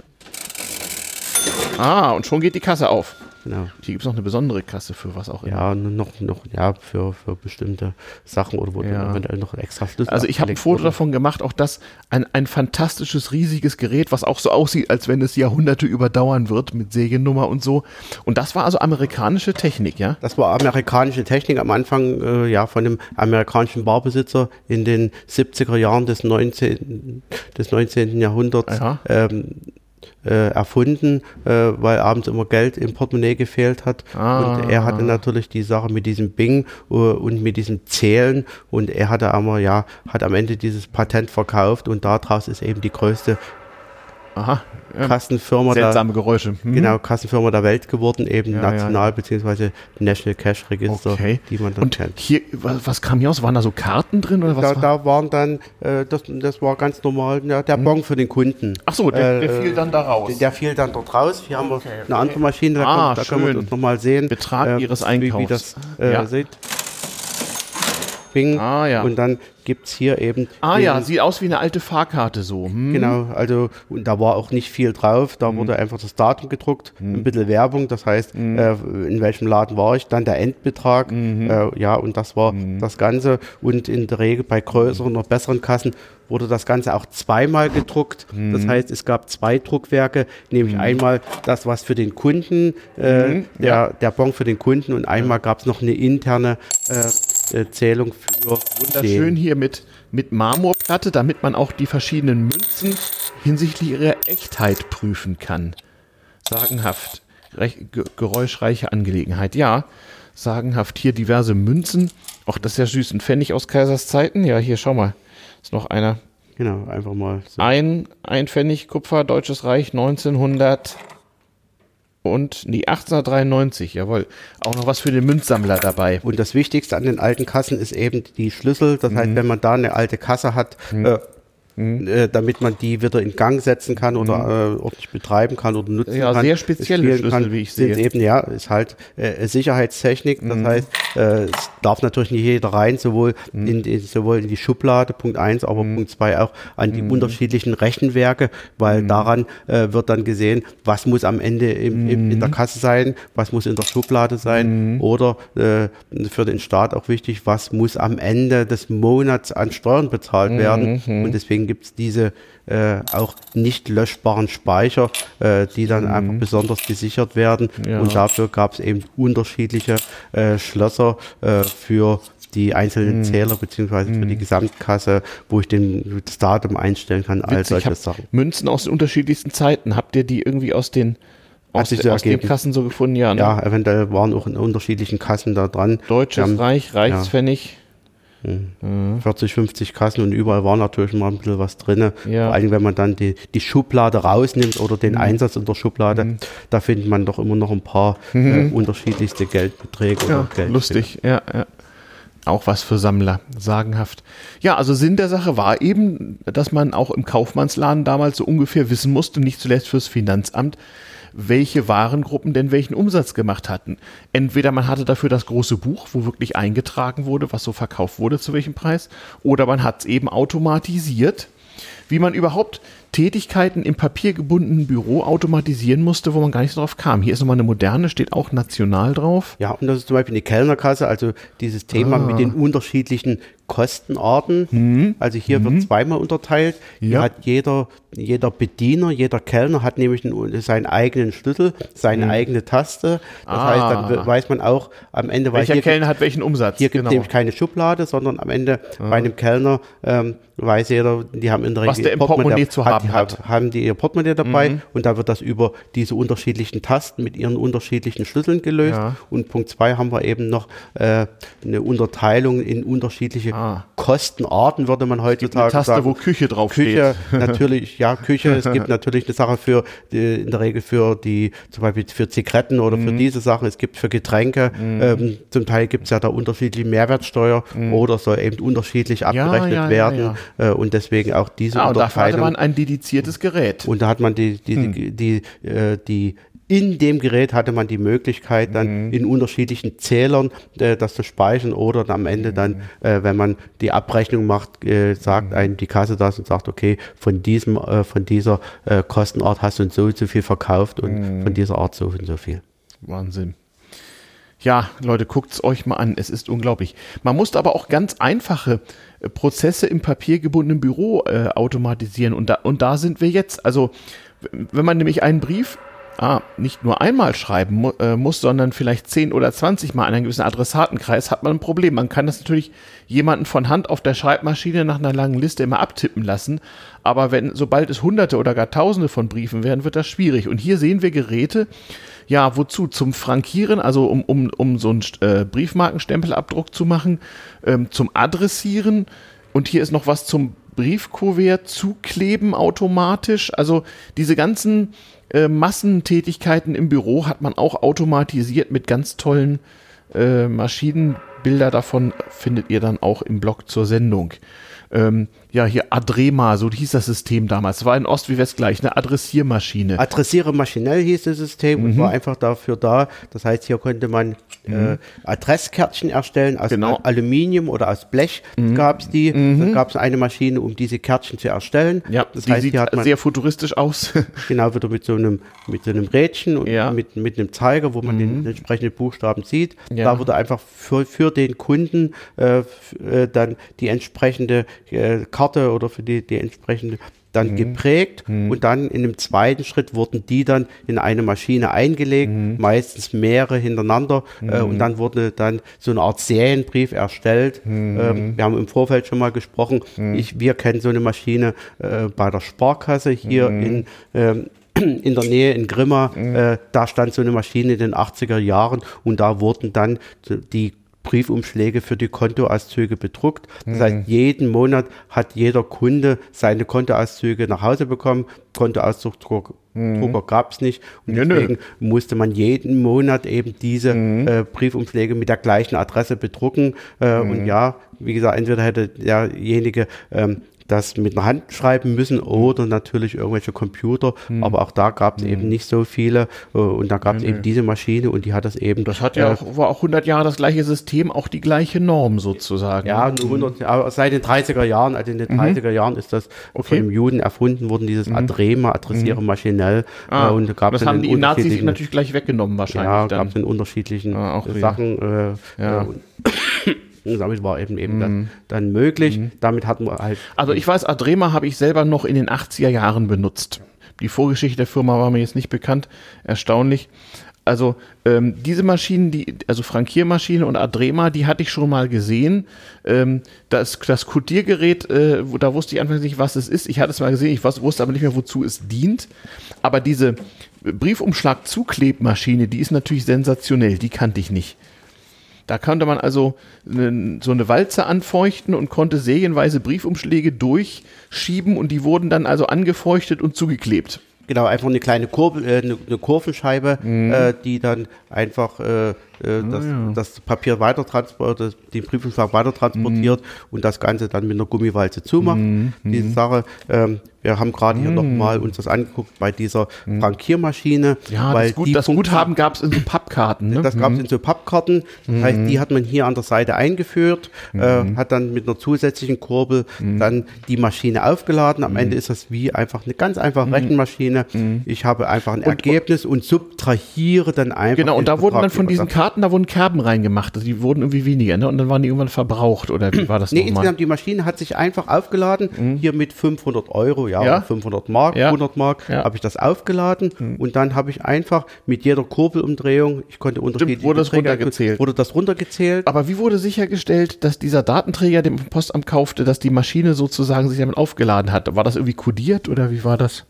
Oder Nein. war das einfach dadurch kodiert, dass niemand sonst solche Pappkarten hatte? Nein, ich hätte die Pappkarte jetzt kopieren können. Mhm. Es war dadurch kodiert, dass ich zwei unterschiedliche nicht löschbare, nicht veränderbare Zähler hatte. Ah, das heißt, äh, okay. für jede Maschine gab es die Info bei der Post. Ich wusste, der wusste dann, das wievielte Mal habe ich mir so ein Kärtchen ah, gekauft. Ja, ja. Hätte, hätte die Maschinen waren registriert. Ähnlich wie beim Fernschreiber sozusagen eine hardwaremäßige äh, äh, Kennung. Genau. Ja, ich, genau. ver ich, verstehe. Ja, ja, ja. Das heißt, man musste beim Postamt angeben, für welche Maschine denn dieses Porto welche sei. Maschine das ist. Ah. Äh, und am ah. Ende, hier sehen wir es mal, äh, mhm. am Ende äh, wurde dann auf diesen Pappstreifen, nämlich äh, dann der Betrag, äh, wurden dann mhm. unterschiedliche Sachen gedruckt, mit der Nummer, äh, mhm. mit die, die, die wievielte, mhm. der wievielte Streifen ist das. Und mhm. das wurde dann, dann zugeordnet. Und wenn, ich mhm. hätte natürlich jetzt wirklich mal einfach einen Pappstreifen selber basteln können, aber es wäre dann spätestens aufgefallen bei der mhm. Kontrolle, die sind auch regelmäßig kontrolliert Genau, da kam worden, Postbeamter kontrollieren. Kontrollieren, ne? die mhm. mussten ja auch gewartet werden, also auch diese mhm. Sachen. Und mhm. dabei wäre das sofort aufgefallen, weil mhm. diese, diese. Weil es ging ja um richtig viel Geld dabei, ne? Also, genau, genau. also so eine Frankiermaschine, ich weiß das noch, das war also richtig so unter Verschluss und da durfte nicht jeder bei, weil da konnte man ja Unfug machen und viel Geld vernichten. Genau, es war ja einfach dann, ja, jeden, jeder Briefumschlag oder sowas mhm. alles. Und wir reden eben über größere Firmen, wo natürlich äh, äh hunderte, tausende ja. äh, Briefe und äh, kenne ich, noch, kenn ich noch von der Universität. Da hatten wir das Privileg, dass wir unsere Briefe mit der Universitätspost schicken durften, sowohl intern wie extern. Und das war natürlich eine große Erleichterung. Be bevor halt E-Mail sich einbürgerte, war man froh, wenn andere das Porto bezahlt haben. Genau, heute ist dann ja. natürlich alles elektronisch, aber wir sehen ja. hier noch unterschiedlichste andere ja, Maschinen, äh, äh, die natürlich die kennt man in, in auch noch. Frank hier äh, in größeren Firmen ja, Frankiermaschinen dann standen und dann äh, je nachdem mhm. Äh, über irgendwelche Chip Die, die waren ja auch noch lang, lange nach Einführung des Computers im Büro üblich. Es ist eigentlich erst wenige Jahre her, dass man andere Lösungen dafür gefunden hat fürs Frankieren, also irgendwelche QR-Codes und so, aber bis vor 10, 15 Jahren war das doch noch gang und gäbe mit Frankiermaschinen. Ja, ja, also insgesamt diese Sache mit diesen Computern, die alles mhm. ersetzen wollten, mhm. gab es mal eine Zeit lang das, mhm. aber äh, wir sehen das ja mit den Kassen, also in den, ähm, in mhm. den ähm, 90er Jahren, wo dann mhm. alles für einen Computer, äh, mit, durch den Computer ersetzt wurde, mhm. wurde dann relativ schnell wieder rückgängig gemacht, weil eben diese ganze Sicherheitstechnik im normalen Computer eben nicht so äh, gut realisierbar war und deswegen hatte mhm. man dann äh, wieder separate Kassen mit speziellen Chips oder so mhm. und letztes Jahr mussten sich alle neue Kassen kaufen, weil natürlich da natürlich mhm. dieser Sicherheitschip dann ja. äh, neu äh, definiert ja. wurde und dann mhm. einfach ja dann äh, diese Möglichkeiten, ja, dass ich dann einfach ein bisschen laxer damit umgehen kann, einfach mhm. versucht hat zu, umge äh, zu beseitigen. Mhm. Ja, prähistorische Technik. Aber immerhin, ich sehe, die Adrema ist auch elektrifiziert, das immerhin schon und die bedruckt dann in einem Affenzahn aus einem langen Stapel genau. Briefumschläge mit 100 verschiedenen Adressen. Genau, hier, hier lief so mal in, in Und ähnlich so wie wir früher unseren Code in Schuhkartons hatten, so musste man auch diese Adrema-Sätze natürlich möglichst in der gleichen Reihenfolge und sauber abgelegt haben, sonst geschah ein riesiges Unglück. Genau, die fertigen, äh, die fertigen Kärtchen äh, mhm. fielen dann in, in, in in, in so einen Behälter rein. Ja, ja. Hier in, Ja, in so einen. Behälter. Da In der richtigen Behälter. Reihenfolge auch. Ja, genau. also nee, die liegen, die, die fielen dann eigentlich in, in, in, wie in einen Eimer einfach rein und die dann musste man dann noch wieder der sortieren. Praktikant und oder der Ach so, äh, ja. Praktikant, äh, Der Lehrling Geselle, musste der Lehrling musste Ja, dann ja, ja, sortieren ja, und musste ja. dann wieder am Ende den Schrank befüllen, dass zum nächsten äh, Drucklauf das alles wieder in Ordnung war. Ungla unglaublich, ja. Also wie gesagt, die Postbearbeitung brauchte auch dringend irgendwelche äh, Automatisierungstechnik. So, jetzt müssen wir hier mal einmal, einmal quer rüber gehen. Aha, schöne Geräusche. So. Ah ja, bekannte Dinge. Ähm, es gibt ja eine schöne damals TM-Folge zum Fernschreiber und so eine Geräte gibt es ja auch tausende von Registrierkasten stehen hier noch. Zu der modernen Technik kommen, das kriegen wir später. Ja, das kennen wir nun, ne? Den, das sind Buchungsmaschinen und die Fernschreiber sind. Oh, wie war denn das jetzt? Kopierer. Ja, genau. Also hier sind wir in Fang- dem neueren Fangen wir Teil. hier mal weiter an. In dem zweiten Teil des Museums, äh, ja, Ja. die Treppe geteilt, äh, sind wir bei der Kopiertechnik. drüben die rein mechanischen Sachen und hier doch ein paar andere Sachen und Ja. sind wir hier bei Kopiertechnik Ja. äh, mit einem einfachen Kopierbuch, also mit Mhm. äh, Kopierstiften, wo man den ganz normalen äh, Brief, Mhm. ähm, der gerade frisch geschrieben wurde und der in der Regel ja auch ein bisschen feucht noch war, dann einfach abkopiert hat Mhm. in ein ganz dünnes, äh, ganz dünnes Seidenpapier Mhm. mit einer Presse, leicht angefeuchtet, äh, das Papier und dann konnte man also dann einfach eine Kopie erstellen von dem Brief, konnte den Originalbrief wegschicken Mhm. und wir haben hier äh, Original-Kopierbücher. Äh, das eine ist von 1900 bis 1904, paar hundert Seiten. Und ja, und man äh, Mhm. Und da sieht man die Geschäftskorrespondenz eines ganzen Betriebes sozusagen. Also ich sehe hier praktisch ähm, äh, mechanisch vervielfältigte, sau ganz saubere, schöne alte Handschrift von handschriftlich geschriebenen Geschäftsbriefen. Also vor Einführung der Schreibmaschine in diesem Büro wurde also in einem Buch jeder Geschäftsbrief einmal kopiert. Und die, die, das war auch, die Se- Seiten waren durchnummeriert, sodass man genau wusste, ähm, auf welcher Seite was stand. Und hinten war ein Register, da waren dann die ganzen Geschäftsverbindungen. Und da konnte man gucken, Firma, Firma Müller in München. Und dann stand da von Hand eingetragen, Seite 365, Seite 401, Seite 512 ist ein Brief an die kopiert. Und so hat man die Kopien wieder aufgefunden. Bevor man also Schreibmaschinen oder gar mechanische Vervielfältigungsgeräte hatte, hatte man das Kopierbuch und den Kopierstift. Ne, das war so ein Fettstift, der halt dafür sorgte, dass das mit etwas Feuchtigkeit auf speziellem Papier so durchgedrückt werden konnte.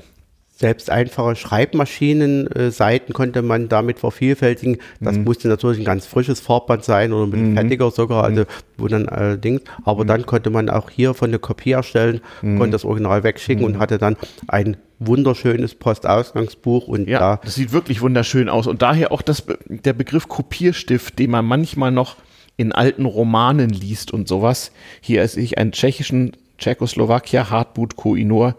Genau, der Kopierstift, also ein sozusagen fetthaltiger Bleistift ähnlicher Gegenstand.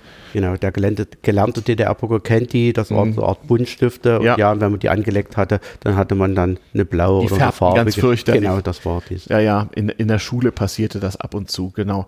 Ja, dann sieht man hier so in, in Holz den vollmechanischen Kopierer, wo man schon so mit ein, eine Walze betätigt sozusagen. Genau, es gab dann eben die Möglichkeit, das Ganze sind dann in der Regel Umdrucker. Das Ja. heißt, dass man äh, auf einer speziellen Matrize, das war meist ein Papier, ein bisschen wachshaltig, wo Mhm. man dann äh, mit entweder auch wieder mit Hand oder mit, Schreibmaschine äh, mit der auch, ne? Schreibmaschine dann, äh, dann den Text äh, geschrieben hat einmal. Mhm. Und dann hatte man die Möglichkeit, dann diese Matrize mit Farbe zu versehen. Äh, der Holzapparat, Mhm. der hier gerade erwähnt wurde, der hatte die Möglichkeit, durch so eine Gage einfach Mhm. mit so einer ganz einfachen Gummi- oder Farbwalze Mhm. dann die Farbe zu versehen. Später äh, kennen wir alle eventuell dieses äh, Kopierpapier, entweder Ja, der sogenannte Umdrucker, den man so als älterer Mensch noch aus der Schule kennt. Hm? äh, einfach mit, mit, In der DDR als Ormig bekannt. oder mit Blaupapier oder, oder, oder, Kohlepapier hat man dann damit die Farbe versehen. und Genau. Hektographie, also so Vervielfältigung im Hunderter-Bereich.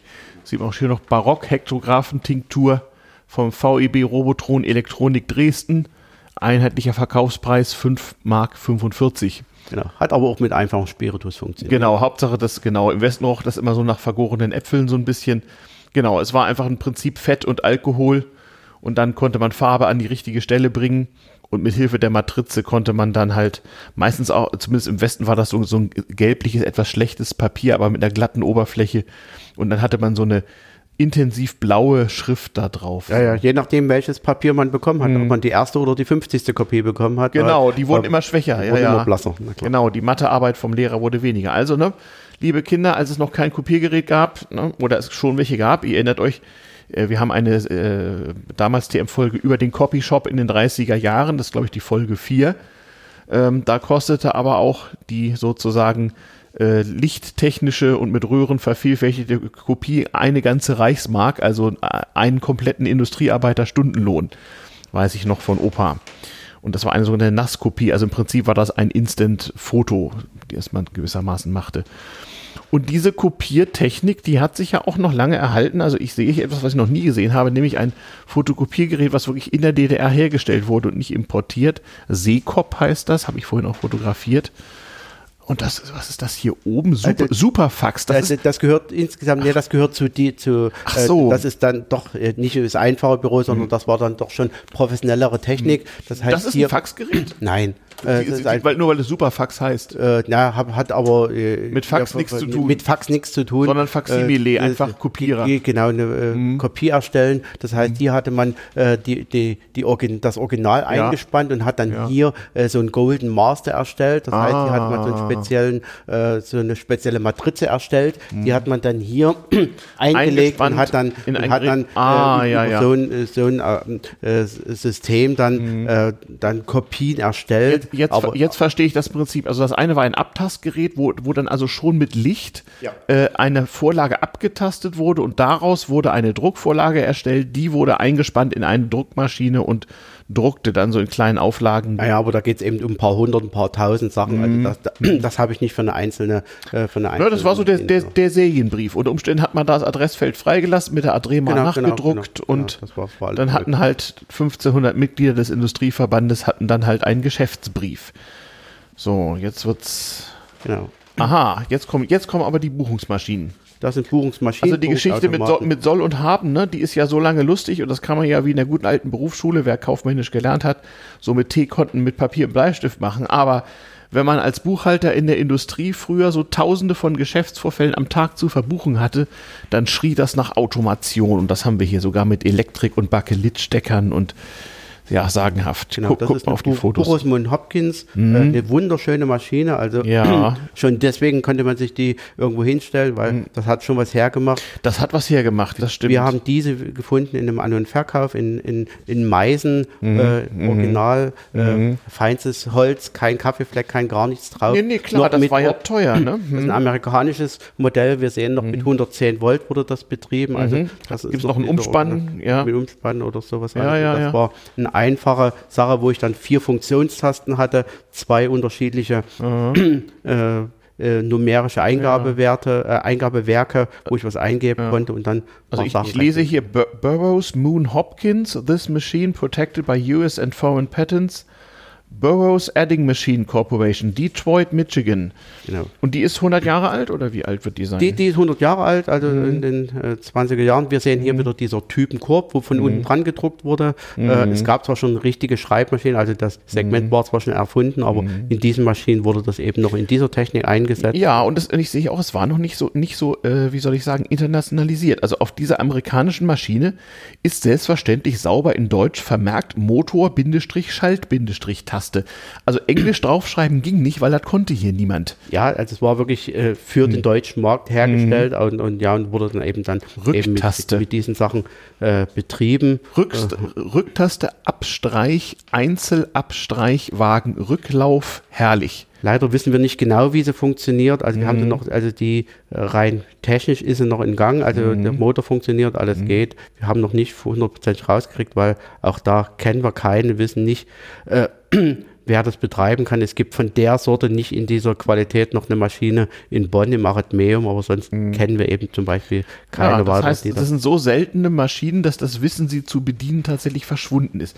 Also wenn jemand für eine Burroughs Moon Hopkins eine Betriebsanleitung hat, bitte mailen. Genau. Auch im ah, Internet kann ja. ich da nichts nach. Nein, das Internet ist auch nicht, ist auch nicht immer voll. Ah, hier, Astra-Werke Chemnitz. Ja, das ist noch so eine richtig schöne Rechenmaschine mit Zughebel, wie ich sie. Genau, mit druckenden, äh, wo ich entweder drucken oder Ja. ganz normal an. Genau, genau, genau. Ne? Wenn man so äh, kolonnenweise was zu addieren hatte, war es natürlich auch praktisch, wenn man so einen kleinen Registrierkassenzettel hatte, damit man hinterher aushaken konnte, ob man noch richtig getippt hatte, wenn die Summe nicht stimmte. Tolle Sache. Ein Aufwand, also ich, das ist auch eine Buchungsmaschine, ne? Das ist auch eine Buchungsmaschine. Die habe ich ja vorhin auch noch fotografiert. Das ist die mit diesem programmierbaren, mit diesem sagenhaften analog programmierbaren äh, äh, ja, Ablaufschema hier Genau, so habe ich eine sozusagen. Programmschiene, äh, die dann und mechanischen Speicherwerken. Genau, die Programmschiene steckt oben in dem, in dem Wagen drin und wird Mhm. Ja. dann äh, mit jedem Ein Analogrechner im Grunde. ein reiner Analogrechner. Mhm. Es, es gab hier einen elektronischen oder äh, Co-Prozessor dazu, aber alles Ja. andere ist rein äh, mechanisch. Das äh, Adresswerk oder Mhm. äh, äh, das Rechenwerk äh, und äh, ja, und das war eine Mhm. ne tolle Maschine in den 50er Jahren, äh, in, auch hier in Chemnitz wieder in, Mhm. äh, bei den Astra-Werken dort entwickelt, äh, Mhm. erfunden, hergestellt.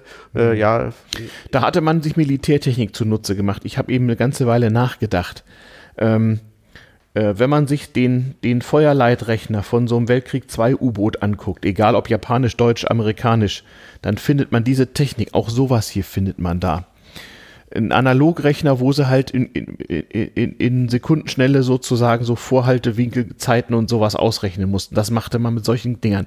Und die Technik hat man für sowas dann benutzt. Denn das hier ist ja, hast du vorhin erzählt, das war ja seiner Zeit 20 Jahre voraus. Ne? Genau, das in den 50er Jahren und ist dann Mhm. eben auch in den bis in die 60er, 70er Jahre, Teil 80er Jahre noch hergestellt worden und auch angewendet Ja, worden ja. äh, und äh, war war aktiv und Mhm. hat natürlich auch das Leben äh, vereinfacht. Es gab zum Beispiel die Programmschienen für den Mhm. unterschiedlichen äh, Ablauf. Da gab es eben eine für den Tagesabschluss, Monatsabschluss, Jahresabschluss, je nachdem, was man dann Mhm. äh, rechnen konnte, rechnen musste oder so. Und dann Mhm. konnte man damit eben Dinge automatisieren, äh, wobei, Mhm. wo, worum es ja bei vielen von diesen Geräten, die wir heute betrachtet haben, ging. Genau. Es es geht eigentlich immer um dasselbe, nämlich äh, äh, Vorgänge, die immer gleich sind, äh, die in Massen im Büro anfallen, möglichst schnell für die Betroffenen äh, zu erledigen. Und Sinn war halt immer, menschliche Arbeitszeit zu sparen. Die kostete ja Geld. Da waren also offenbar auch teure Maschinen möglich. Diese Firma Burroughs scheint sehr fleißig gewesen zu sein. Das ist auch von denen offensichtlich. Ja, ja, also es war, war eine bekannte äh, amerikanische Maschine. Mhm. Burroughs die- Calculator, okay, die wieder eine mechanische Rechenmaschine. Ja. äh, Maschinen hergestellt haben. Krass. Ja. Und äh, äh, zum Beispiel die, was wir hinten schon hatten, die Buchschreibmaschine war auch von denen. Mhm, mhm, mhm, ja, ja, ja. ja, ja. Genau. Ja, so ein richtiger alter Schreibtisch, wie das eben so war. Was wir vorhin, diese Buchungsmaschine Mhm. mit diesem, äh, mit dieser Programmschiene, ist an dieser Maschine eben ein EEPROM. Das heißt, hier haben wir ein Mhm. Das ist EEPROM jetzt in, 80er oder 70er Jahre. Das ist äh, ja Ende 70er, Mhm. Anfang der 80er Jahre. Das ist quasi das letzte, bevor dann schon die Der ersten, Computer. der ersten Computer Also wie, sind. also wie bei der Schreibmaschine auch. Ha, ich sehe hier eine 8 Zoll Diskette, habe ich fotografiert. Ähm, also äh, es ist also ähnlich wie bei der Schreibmaschine. Es gab kurz vor der flächendeckenden Einführung des Computers im heutigen Sinne, gab es so eine Endphase, wo man diese dedizierten Buchungsmaschinen und Rechenmaschinen nochmal elektronisiert hat sozusagen. Genau, wo man automatisierte Vorgänge hatte, wo, man, wo man dann eben Mhm. Ah, zu einem hier. Betrag, zu, zu bei einer Rechnung, Ja. zu einem Betrag dann automatisch die Mehrwertsteuer gerechnet Ja, ja. hatte oder zu diesen Beträgen, die man eingegeben hat, wurde dann der Endbetrag dort ausgerechnet. Mhm. Das war diese Sache von den Buchungsmaschinen. Ähm, meistens Mhm. gab es da eben auch da wieder standardisierte Programme, Mhm. äh, nicht ganz so flexibel wie, wie, wie, wie bei einem Computer, aber das war eben damit möglich. Da merkt man auch jeden Tastendruck. Ah ja, und dann steckt man so ein EEPROM so in der Größe, in der Größe von zwei Zigarettenschachteln. Genau, steckte man hier hinten einfach rein äh, und dann, äh, hier, hier ist jetzt ein anderer drin Ja. äh, und dann gab es da eben Ah ja, hatte man Sachen Vorlagen, mhm. Kundendatei und so weiter. Genau. Sagenhaft. Weißt du, wie die Speicherkapazität dieser EEPROM-Module war? Nee, weiß ich jetzt nicht oder so, müsste man gucken. Also das Mhm. ist ein äh, 1711, ein Robotron 1711, ein, Mhm. eine Buchungs, äh, Ja. Buchungsmaschine Das- da. das- das- das in Gelb, Ja. in Das Weiß. Ganze hier in Knallorange, Robotron A5110. Das ist schon also riesige Technik. Daher auch, wie gesagt, die 8 Zoll Diskette. Genau. Das ist dann wirklich die, die Endphase, nicht? Auch schon mit grün-grün Bildschirm dabei. Bürocomputer BC 5110. Das war der erste richtige äh, Bürocomputer äh, von Ja. Robotron äh, Ja. mit noch einem noch, noch, ähm, fast einem originalen Drucker. Also den gab es auch Ja. separat als einzelnen Drucker. Ja. Mhm. Äh, das war so, so, so ein Seriendrucker, 1137 57, äh, Tastatur Mhm. dran gebastelt, ein Standardbildschirm. 8-Bit-Prozessor, 4 MHz Taktfrequenz, 64 KB Hauptspeicher, 2 KB ROM. Ja, liebe Kinder, von wegen, man konnte damals nichts machen. Genau. Und der hatte auch schon 5 Viertel Zoll Disketten und 8 Zoll aber auch. Ah ja. Genau, und das Ganze für 75.000 Mark. DDR-Mark Ja. hätte man den sich damals kaufen können. Wahnsinn. Äh, ja, Gewicht 12,8 Kilo, geht ja direkt. Wahnsinn. Tja, in den fertigen Tisch eingebaut, ja, Mhm. weil das ist das auch, was ich nicht. ja, sowas, das war, das war auch nicht, das war auch nicht alltäglich. Das stand ja nur in großen Betrieben rum, nicht wahr? Ah ja. Genau, wir sehen dann auch die anderen äh, DDR-Rechner oder die, die, die Mhm. Hier sehe ich einige Dinge, die, die kennt man noch aus der DDR. Ne? Der Robotron A5120 mit entsprechendem Drucker K6316. genau, das war der Nachfolger von Das 5110. war also der DDR-Betriebscomputer, so kannte man ihn. Genau, und dann die Mhm. unterschiedlichsten DDR-Rechner, die dann, ja, zu den Parteitagen hat man dann immer mal den Namen geändert. Am Ach Anfang so. gab's den Bürocomputer, das war der Ja, BC. PC, ja. Dann kam der Personalcomputer. Also da dann PC, den, ja. der PC 1715. Und der wurde gebaut von 85 bis 89 in 93.000 Exemplaren. Ah, Genau, ja. das war ein reiner SCP oder CPM-Rechner. Also ich weiß, die Dinger haben sich Leute dann noch äh, nach der Wende aus, äh, äh, so mit nach Haus genommen, weil hatte man wenigstens mal einen Computer. Ne? So. Genau, hm. genau, das ist dann also ein Bildungscomputer, ein BIC, das war 5105. Ah. Der war jetzt natürlich jetzt nicht ja. von der großen wirtschaftlichen Bedeutung, sondern der war natürlich im universitären Ja. Bereich, im Bildungsbereich, in den Mhm. Schulen stand in der Regel nicht. Da war ein fertiges ROM äh, drauf, also ein Basic-ROM, der, wenn wir den gestartet haben, ist dann Basic auf, hochgekommen und dann konnte man ein bisschen programmieren, Mhm. Ja. Mhm. äh, auf der Diskette speichern, also wirklich eher Richtung Lernen. Äh, Und dann äh, andere Bedeutung hat natürlich der 7100. Deswegen, da hat man den Ach, wie schön. Arbeitsplatz, Hier, hieß das Programmiersprachen AC. Fortran 6, das hätte ich auch, das habe ich auch mal gekonnt.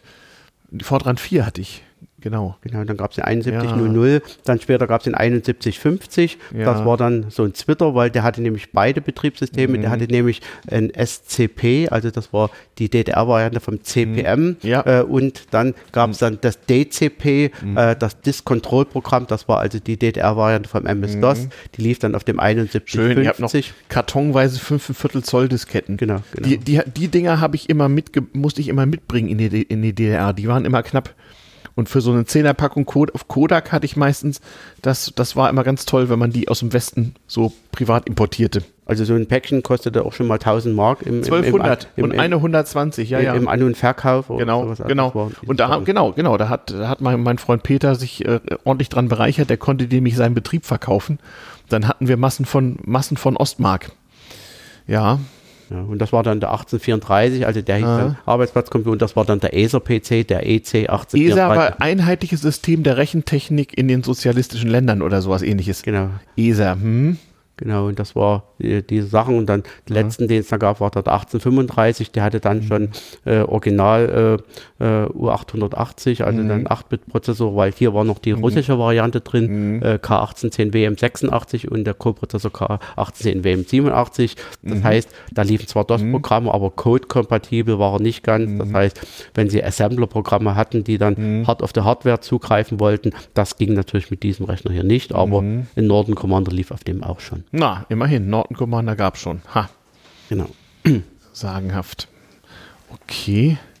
Next Previous, was ist das eigentlich hier? Das ist Ach, ein- ein Das ist Diskettenkopiergerät. ein Disketten-Kopiergerät, das Ah. hat man offline betrieben, äh, kenne ich auch hier aus, äh, von einer Leipziger Firma. Ah, das ja. heißt, zum Beispiel, wenn man bestimmte äh, Arten von Verträgen hat Mhm. mit Microsoft, zum Beispiel die Select-Verträge, da hat man bloß die Lizenz gekauft Mhm. und musste man sich selbst um Datenträger kümmern. Das heißt, äh, da gab es Firmen, die dann hatten und hier haben wir ein normales Mhm. Ah. Diskettenlaufwerk, hier haben wir eine Original-Diskette Da eingelegt. konnte man die Diskette 100 Mal kopieren. Genau, die hat die hat's hier eingezogen, äh, wurde Mhm. dann in ein bisschen Elektronik, wurde einfach das gespeichert und Mhm. dann hat man hier einen leeren, äh, einen Stapel leere Disketten eingest- äh, eingelegt. Mhm. Das ist für dreieinhalb Zoll Disketten, ne? Mhm. Genau, für dreieinhalb Zoll hatten auf Start gedrückt und dann wurde hier die Disketten zack, zack eingelesen und am Ende liefen sie hier raus und Mhm.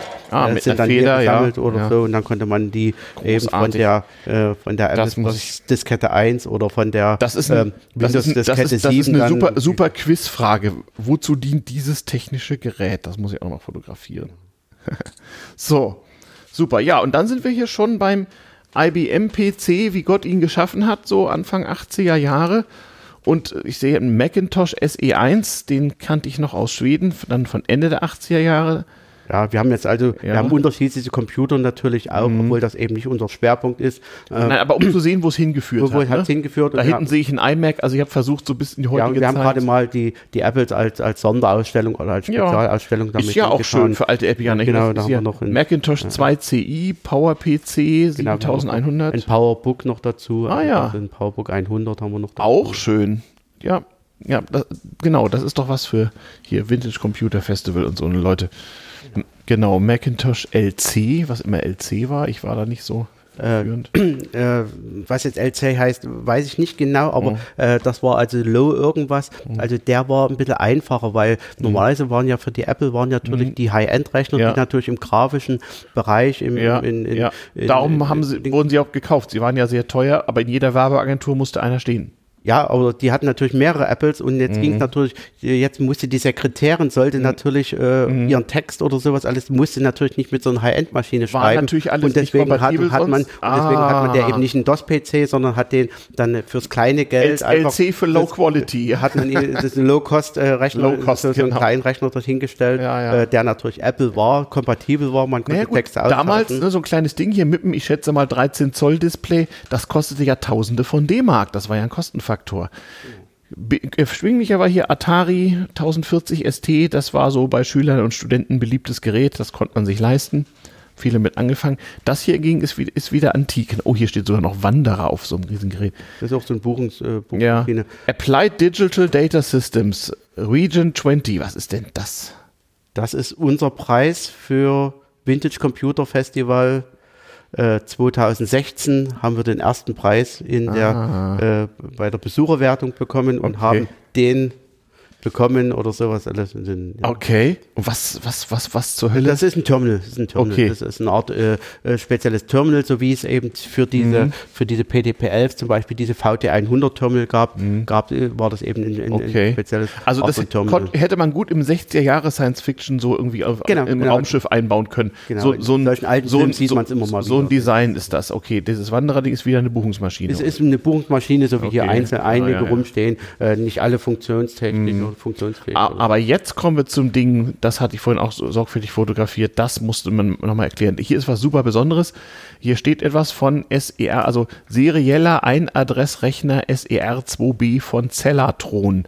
Das ist ein, was, ja, was ist das eigentlich? Ja, es ist ein, äh, ein, ein elektronischer äh, Rechner, quasi auch ein Vorgänger von irgendwelchen Computern oder die ersten wirklich äh, ja, professionellen Rechnersysteme zu, zu DDR-Zeiten. Äh, es gab ein SER2A und das ist der 2B in den 60er Jahren. Äh, eine ganze Menge Elektronik drinnen. Äh, Ja, ich wird gerade fotografiert, gerade eine, eine die- ganze Menge Die Leiterplatten, äh, ist ja eine ganze. Menge äh, Leiterplatten. Also, liebe Ähm, Kinder, stellt euch einen Schreibtisch vor, wo man große Schubladen aufmacht und da drin befinden sich dann plötzlich Massen von Leiterplatten seriell hintereinander Also geschaltet. insgesamt 3500 Dioden ungefähr.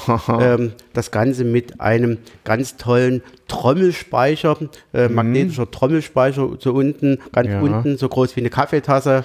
ja, ich sehe hier auch, ich sehe hier auch noch Lochstreifen und eine Aufwickelmaschine von der Zuse KG, großartig. Genau, also der, äh, der Speicher hat ein, ein, eine Kapazität von 1535 Bytes. Okay. Also nicht versprochen, sondern es geht genau 1535 Ja, ja, hier Bytes. steht Speicherkapazität 16 Spuren mit 16 Sektoren zu je 48 Bit ergibt 1535 Bytes. Genau, Toll. Mhm. Der, der normale Takt, also der, die normale Spur wird gleichzeitig als Taktspur verwendet, weil man hatte gar nicht mehr Platz. Das heißt, da wurden ganz wenige Sachen. Das war also auch nicht eine Maschine, die jetzt in, äh, in großen Firmen zum Einsatz Mhm. kam, sondern im universitären Bereich, wo bestimmte Rechenoperationen äh, Mhm. dann äh, gemacht wurden. Ich, wir haben ein Beispiel von der Berechnung von Viskosität von bestimmten Stoffen. Mhm. Das heißt, da wird irgendeine Zahl, da wird irgendein Gewicht, da werden irgendwelche Mhm. äh, Zahlen äh, genommen und daraus wird dann in komplizierten Vorgängen was berechnet. Äh, das war hiermit möglich. Mhm. Also Über bei die, diesem Gerät hier muss ich sagen, da kann man sich richtig den Herrn Ingenieur im weißen Kittel mit Krawatte vorstellen, der so gestreng über seine Trifokalblicke guckt und äh, Brille guckt und sich das ansieht. Und- ah, und das ist der Lochstreifenleser. Und das waren Loch, zwei Lochsteinleser, die waren hier unten drin, Ah, äh, ja. konnte man rausziehen. Auch Äh, alles in einen Schreibtisch und eingebaut. alles in einem Schreibtisch und der Mhm. hatte wirklich auch bloß Lochbandleser. Das heißt, hier hat man die Daten eingegeben und hatte dann auch die Möglichkeit, bestimmte Programme zu geben. Hier hatte man auch wirklich nur einen sehr begrenzten. Klar, bei 1535 Byte kann man natürlich auch nicht viel, nicht viel laden. Da muss Ja, man aber auch der, der, der- was, was ich an, an Operationen möglich hatte, Mhm. war eben ganz einfach. Ich hatte wirklich nur einzelne Bit-Operationen Mhm. damit möglich und konnte dann mit diesen einzelnen ganz einfachen oder Mhm. primitiven Befehlen dann die entsprechenden Zahlen weiterverarbeiten. Das Ganze ausgaben äh, Mhm. mit dieser mit dieser Schreibmaschine, mit dieser elektrischen Schreibmaschine, äh, wo dann ja äh, die über bestimmte die Buchstaben über Magneten äh, angesteuert wurden und dann bestimmte Sachen auch ausgegeben werden konnten. Mhm. Unglaublich. Und die Leiterplatten sind immer ausgestellt. Ich habe sie fotografiert. Da sieht man richtig, dass das noch hand, handgelötet, mundgeklöppelt ist irgendwie. Also ist das, sind das, sind diese Rechner Unikate gewesen oder war das eine gewisse Serienproduktion? Das war schon eine Serienproduktion, da, da gab es äh, eine ganze Menge, äh, was ist eine ganze Menge, es gab schon einige davon. Äh, heutzutage, äh, ja, funktionieren, kennen wir keinen weiteren. Äh, im, die sind aus Zelameles ist der hergestellt worden. Das heißt, im dortigen Museum äh, in der Beschussanstalt äh, gibt es noch ein Gerät, äh, nicht funktionsfähig oder nicht in diesem Zustand. Den haben wir von einem äh, Robotron-Vertreter, also ehemaliger Vertriebler, der Robotron-Geräte ähm, verkauft hat, äh, haben wir den, den Ja. hatte er bei sich zu Hause, haben wir den Ja, ja. abgekauft. Also nicht nur-. Die Daten sind sagenhaft. Nicht nur 1535 Byte Hauptspeicher, also 1,5 KB, nicht etwa MB, sondern KB. Trommelspeicher mit 2960 Umdrehungen, 20 Spuren je 1 Millimeter breit. Davon genutzt 16 Spuren für Daten- bzw. Befehlsspeicherung. Rest, Reserve und Taktspuren, Speicherdichte 2 Bit pro Quadratmillimeter. Mhm. Maschinentakt 38 Kilohertz. Ja, liebe Kinder, so war das damals. Wir hatten ja nicht. Großartig. Das ist allein das ist schon vom Design her ein Ding. Sowas. Da war halt eine Spezialentwicklung oder war Mhm. halt so eine Sache. Es gab natürlich andere Rechner auch zu DDR-Zeiten, aber Mhm. das war eben so diese Anfänge von diesen. Äh, Die sahen im Westen übrigens auch so aus, auch ähnlich futuristisch, so von der Eingabe und so. Das war ja alles ein bisschen Raumschiff so. Und natürlich für den Normalbürger muss man damals nochmal erklären, das war, das war das mystische Ding, das bekam der Normalbürger nie zu Gesicht. Ne? Also unglaublich. Ja, das, das war so der Ausflug in die, in die, in die, in die, in die Rechentechnik. So, äh, die Fernschreiber hatten wir vorhin irgendwie übersprungen. Ähm, aber da gibt es auch eine extra Folge für. Die stehen hier natürlich auch fleißig rum. Registrierkasten hatten wir, die Postbearbeitung, den Kopierer, die ganzen Rechenmaschinen. Ja, ich glaube, dann sind wir so durch die wesentlichen Gruppen durch. Also man muss betonen, nur ein Teil des Fundus ist überhaupt ausgestellt. Und es gibt noch viel mehr Geräte, die aber, ah, ich sehe einen Black and White 3M-Kopierer, der so, ja, ich weiß nicht, die Größe eines halben Schranks hat. Ah, Akustikkoppler. Akustikkoppler und Modems habe ich vorhin auch fotografiert. Das ist dann ja 80er, no- Anfang 90er Jahre Technik sowas. Ja, ne? das sind, sind einzelne Sachen. Wie gesagt, Mhm. wir kriegen eine ganze Menge auch überlassen, wir wissen zum Teil gar nicht mehr wohin an alte Ja, Technik oder so. ja. Versuchen natürlich. Aber grundsätzlich, wie ist eure Politik? Also wenn jemand glaubt, etwas unglaublich Seltenes und Wertvolles äh, in Sachen Bürotechnik zu haben, dann soll er euch ein Bild mailen am dann, besten dann kann erstmal, man ne? natürlich uns noch äh, mailen. Wir haben natürlich äh, E-Mail-Adresse, wir haben natürlich äh, äh, sind natürlich auch im Internet vertreten. Mhm. Genau. Man kann auch per äh, per äh, Mhm. Google Street Views einen virtuellen Rundgang mal übernehmen. Man kann sich Ah, von hier das angucken. okay. Also äh, Okay. wenn man bei Google Maps das sucht, äh, äh, findet man das und äh, bei Stimmt, ihr habt einen Google Maps Eintrag, also äh, Bü- Büromaschinen Naunhof und Genau. dann hat man bei Google Maps so ein Panorama. Innenansicht heißt das oder virtuellen Sachen. Ah, und da ja. kann man dann wirklich wie bei Google Street View kann man sich hier wichtiger Hinweis. Wichtiger, bewegen und und Also Leute, Leute macht, macht das mal. Das ist, es, es lohnt sich wirklich. Also hier steht ja so das Gerät, auch wieder so eine schallgedämpfte Re- Mhm. Remington Noiseless. Also wenn's, wenn ich mir ein Gerät mitnehmen dürfte, dann wäre es dieses hier. Das hat den enormen Nerdfaktor. Das sieht aus wie, wie, wie neu, wie vom Band so. Von wann ist die? Von 31. Geräuschgedämpfte Kleinschreibmaschine, automatische Farbbandumstellung, zwei Farbenband. Ja, großartig. Ah, mit amerikanischer Tastatur auch. Ja, ja. Wahnsinn. Ah, Margin Release. Hier kann man sehen, wofür die Tasten gebraucht wurden. Margin Release, Rücktaste, Lock, Shift, Tab, Tabulator. Großartig. Margin Release war also zum Weiterschalten des Tabulators. Da, das sind ja so, so Begriffe, die ab und zu nochmal vorkommen, die kommen also aus der Schreibmaschinentechnik. Naja, die, ja, das ist also ein Randlöser oder sowas. Randlöser heißt es auf Deutsch, Margin Randlöser, Release. Genau, wenn man mal mhm. äh, dann, normalerweise hat man natürlich, dass man äh, nicht übers A4-Blatt äh, wegschreibt mhm. oder sowas alles. Manchmal muss man natürlich eventuell doch weiterschreiben mhm. und eine andere Sache noch machen mhm. oder hat ein anderes Papierformat drin und dann mhm. könnte man so einen Randlöser machen. Also, also hier könnt ihr sozusagen sehen, wo die Computertechnik ihre Bezeichnung, ihre Tastaturform und so hatte. Comtometer, Modell Age 1920. Ja, ja, noch so eine Rechenmaschine. Ja, also es gibt alles noch so exotisch. Damals hatte ich jetzt eine italienische Maschine, sehe ich. Ähm, damals hatte ich auch jedes Land noch so seine nationale Büromaschinenindustrie. Ne? Ah, hier sehe ich so die ersten Taschenrechner. Genau, hier auch schön. Die ganzen DDR-Taschenrechner. Ja, also da eine, SR, eine SR1 habe ich übrigens auch noch. Äh, und, und genau, da ist einer. Und bei meinem SR1 ging vor zehn Jahren noch die Batterie von damals. Ja. ja. Also das war am Anfang gab es mal hier äh, mhm. äh, so, so, die Mini-Rex, das waren mhm. so mit, mit, äh, mit, mit sogar äh, speziellen Net Netzteilen, Netzgeräten. Genau, und aus dem Netzteil konnte man den dann rausnehmen extra. Genau, das, genau. So war das damals. Also das Akkuproblem hatte man auch vor 40 Jahren schon. So, Mini-Rex 75 dürfte also für 1975 stehen, oder? Irgend sowas, also Irgend dieser Art. Ne? Also dann, dann gab es diese, Kon diese Konkretrechner, also die anderen, die waren mhm. dann mit diesen typischen roten, mit diesen roten mhm. LED-Anzeigen. Ja, richtig, rot, genau. Bevor die LCDs kamen, gab es rote Anzeigen. Wobei das ja auch, die LCD-Anzeige selber ist ja ein DDR-Patent tatsächlich, aber man hatte auch hier erstmal die roten. Genau, und dann gab es diese, mhm. eben diese unterschiedlichen, mhm. und die gab es auch in zwei unterschiedlichen Ausprägungen immer. Mhm. Als SR, das war der Schulrechner, der mhm. war dann auch äh, subventioniert, der hat dann weniger gekostet. Kostet aber immer noch 100 Mark. 100 ne? Mark oder so, aber und im Gegensatz zu den anderen, der kostet ein paar hundert Mark. Was ist MR gewesen dann? Äh, äh, das war die, das war der äh, für, für Mini-Rechner, für den Normalbürger. Oder so, für den Normalbürger, ah, der hat dann ja. 600, 700 Mark gekostet ja. oder sowas ja. alles, waren aber zum Teil baugleich oder sowas alles und ja.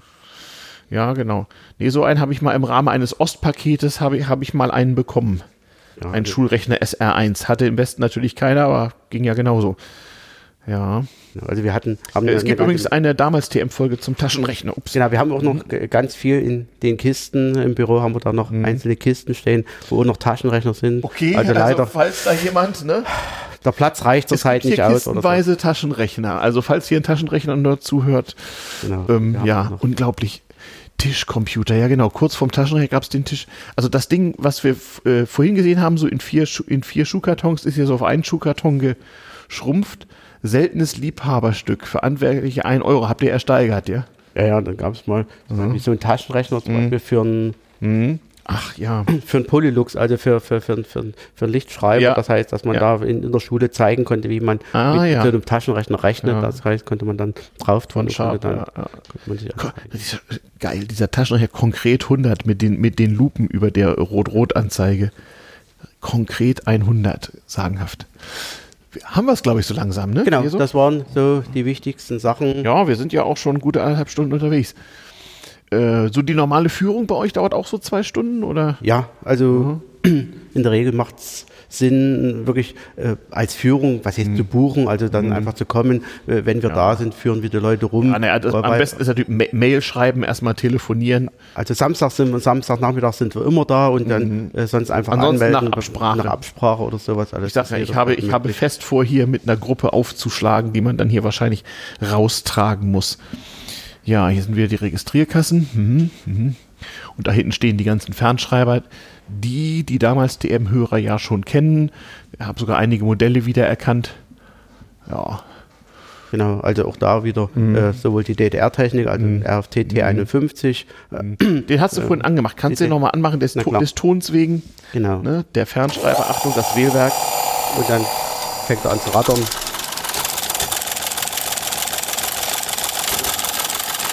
Ich höre diesen Ton so gern. Jawohl. So, na dann setzen wir uns mal wieder ins Büro. Noch hier mal den Mikrofonregler zu. Hört sich der Ton auch wieder etwas anders an. So, gehen wir mal rüber. Was war das eigentlich früher mal für ein Gebäude hier? Das sieht so es war eine Wachstuchfabrik, also Ah, das war ja. äh, ein Industriegebäude, sieht aus wie ein Bahnhof zwar, so verklinkert, aber Mhm. war nie ein Bahnhof, obwohl da eine große Schrift dran ist, aber in der Sieht sehr solide aus. Und wenn man hier reinkommt, es riecht hier nach Alpenmaschinenöl. Ja, klar. das ist Großartig. Ganz viele der Maschinen natürlich, die hier Ja, ja, ja, das riecht dann eben auch so.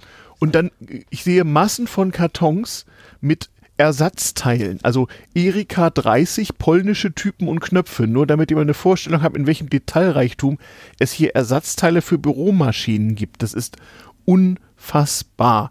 Mercedes Euklid Maschinen. Also äh, ich sehe hier Regale voller Rechenmaschinen. Also es ist nicht zu glauben. Es ist nicht zu glauben. Äh, Und äh, ja, wie du sagst, euer Goldstaub, ein Schrank voller Betriebsanleitungen von alter Bürotechnik. Gibt's ja auch kaum. Also sowas ist auch interessant. Vorhin hatten wir ja eine Maschine, wo euch selbst nicht mehr klar ist, wie man sie bedient. Also wenn jemand alte Betriebsanleitung hat, also es muss schon richtig selten sein. Also ich denke, vieles ist hier vorhanden. Dann lohnt sich aber auch mal ein Handyfoto und eine Mail. Vielleicht kann das hier dringend gebraucht werden und noch Nutzen stiften irgendwie. Und zum Teil auch die berühmte Bananenkiste. Also ihr habt noch ganz viel un, unbearbeiteten Bestand sozusagen, ja? Ja, also wir haben noch Sachen, wie gesagt, ich bin erst knapp zehn Jahre dabei. äh, und Erst ja, knapp zehn Jahre. Und, und, und habe noch nicht in jede Kiste reingeguckt, Ja. weil äh, die sind natürlich auch vor meiner Zeit mal hier zusammengefasst worden. Mhm. Wie gesagt, da Taschenrechner, äh, alles ETR, alles, alles irgendwelche Mhm. elektronischen Tischrechner, Mhm. äh, ja, Bildmaterial, Serviceunterlagen, Mhm. äh, alles ist Mhm. hier äh, verfügbar. Das heißt, man könnte mit eurem Fundus könnte man eine riesige Sonderausstellung zum Beispiel zum Taschenrechner bestücken, wenn man wollte. Genau, genau, das wäre alles. Du hattest ja auch zum Vintage Computer Festival richtig viel dabei, ne? Du hattest auch schon so ein paar Meter Stand, wenn ich mich erinnere. Ja, also wir haben, also das Hauptteil war immer die, der SER, beziehungsweise Mhm. Teile da draus, Ja. mit der Trommel, äh, Mhm. was unser äh, äh, der Andreas dann äh, macht, äh, Mhm. das ist äh, sein Baby, also dafür brennt er. Mhm. Und natürlich, äh, um, um das Museum insgesamt bekannter zu machen, haben wir natürlich ein paar Sachen äh, vorgestellt. Zum Mhm. Beispiel hatten wir äh, die Deal Transmatic hatten wir diesmal genau. dabei. Den Äh, Ton hatten wir ja eben noch äh, aufgezeichnet. Geplant, ja. geplant war eigentlich die Maschine da oben, diese. Äh, das ist auch äh, so eine, ähm, das ist ja eben nicht nur eine Vierspezies-Maschine, Hm. sondern eine der wenigen äh, mechanischen äh, Rechenmaschine, die auch Wurzel ziehen kann. Also Oh. die Friden, die kann, also eine bestimmte Art, also das Ja. eine davon, äh, die kann eben durch Wurzel ziehen. Äh, Okay. die Und potenzieren demnach wahrscheinlich auch. Nee, eben nur Wurzel ziehen. Ach so. Also. Das Okay. andere müsste man wieder über eine Multiplikation kann man natürlich das dann Ja. realisieren, Ja, also ja. potenzieren, aber Okay. hier kann man äh, damit automatisch Wurzel ziehen Ja. und ja, die äh, haben wir zurzeit noch ein paar technische Probleme. Insgesamt ist das die Ein paar Sache. Probleme gibt's noch. Ja, also wir haben Arbeit geht uns nicht aus, also wir haben Nee. immer noch Also es sieht hier, es ist ein richtig, richtig schönes Nerdparadies-Büro hier, kann ich euch nur sagen. Also äh, sehr hoher Nerdfaktor. Das, müsst, das muss man mal gesehen haben. Und auch eure Werkstatt nebenan ist, ist ja, ist ja wirklich großartig. Also diese feinmechanische Werkstatt da. Ja, das ist die originale Werkstatt von dem Herrn Kaufmann, wo ja, er eben ja. viele Jahre sein, Also- seine Firma betrieben hat und die hat er eins zu eins hierher gebracht Ja. mit irgendwelchen äh, Backenzangen für die, äh, für die, zum Beispiel für die Schreibmaschinen, Ja. weil die müssen natürlich in allen Richtungen Ja, ja, ja, eingerichtet ja, ja. werden, damit dann eben wirklich auch die Type gerade und Mhm. wirklich, äh, wirklich äh, absolut eben und in, Mhm. in der gleichen äh, äh, in der gleichen Ebene wirklich auf, aufs Papier Mhm. äh, druckt oder so. Das ist schon nicht ganz einfach und da Mhm. äh, und, und dazu brauche ich eben ein bisschen Werkzeug und da haben wir Ja. viele Sachen noch original da. Ja, ja, ja, ja, ja, ja, ja. Mensch, haben wir es langsam zusammen. Also das war ein, wie soll ich sagen, ein, gef ein geführter akustischer Rundgang, auch eine gewisse Herausforderung an dieses Format Podcast. Aber nachdem ich das hier beim Vintage Computer Festival gesehen habe, dachte ich, das muss ich mir ansehen und ich habe, ich bin fest davon überzeugt, ich muss wiederkommen mit ein paar Gleichgesinnten. Ähm, wie gesagt, ich habe ein paar mehr Foto als sonst, Fotos als sonst, äh, die, die sind im Blog, es gibt eine Homepage, es gibt einen Google Maps Eintrag, guckt euch das an. Ähm, bleibt uns gewogen. Ich guck mal, ob ich diese äh, Folge noch zum Kongress rausbringe, sonst spätestens Anfang des neuen Jahres. Ihr werdet es ja hören. Ähm, kleines Hörertreffen gibt es am Rande des äh, Kongresses, falls die Sendung noch rechtzeitig rauskommt. Man findet mich über das Sendezentrum. Ja, und ansonsten bedanken wir uns für heute, Jörg. Ich bedanke mich bei dir vor allem für deine Mühe hier an einem Donnerstagmittag, ne, so mal neben der Arbeit. Haben wir jetzt auch unser Zeitfenster ausgeschöpft. Ja, aber ich danke dir für, Ach, klar. für die Werbung, also weil Du, am für Ende mich ist auch Werbung für ja, für Werbung ist auch ein bisschen natürlich. Das muss ich dann so langsam ein bisschen verbreiten. Ähm, wollen mal gucken. Also, egal ob ihr besuchen wollt, ob ihr irgendwelche Technik habt, die zu schade ist, viel zu schade ist zum Wegschmeißen, dann schickt mal eine Mail und ein Foto hierher. Ob ihr alte Betriebsanleitungen habt oder mal in Gruppen hier aufschlagen wollt, meldet euch beim Museum für Historische Bürotechnik Naunhof bei Leipzig. So, jetzt machen wir Schluss. Vielen, vielen Dank. Okay, Ne? danke. Tschüss, ihr Lieben. Ciao.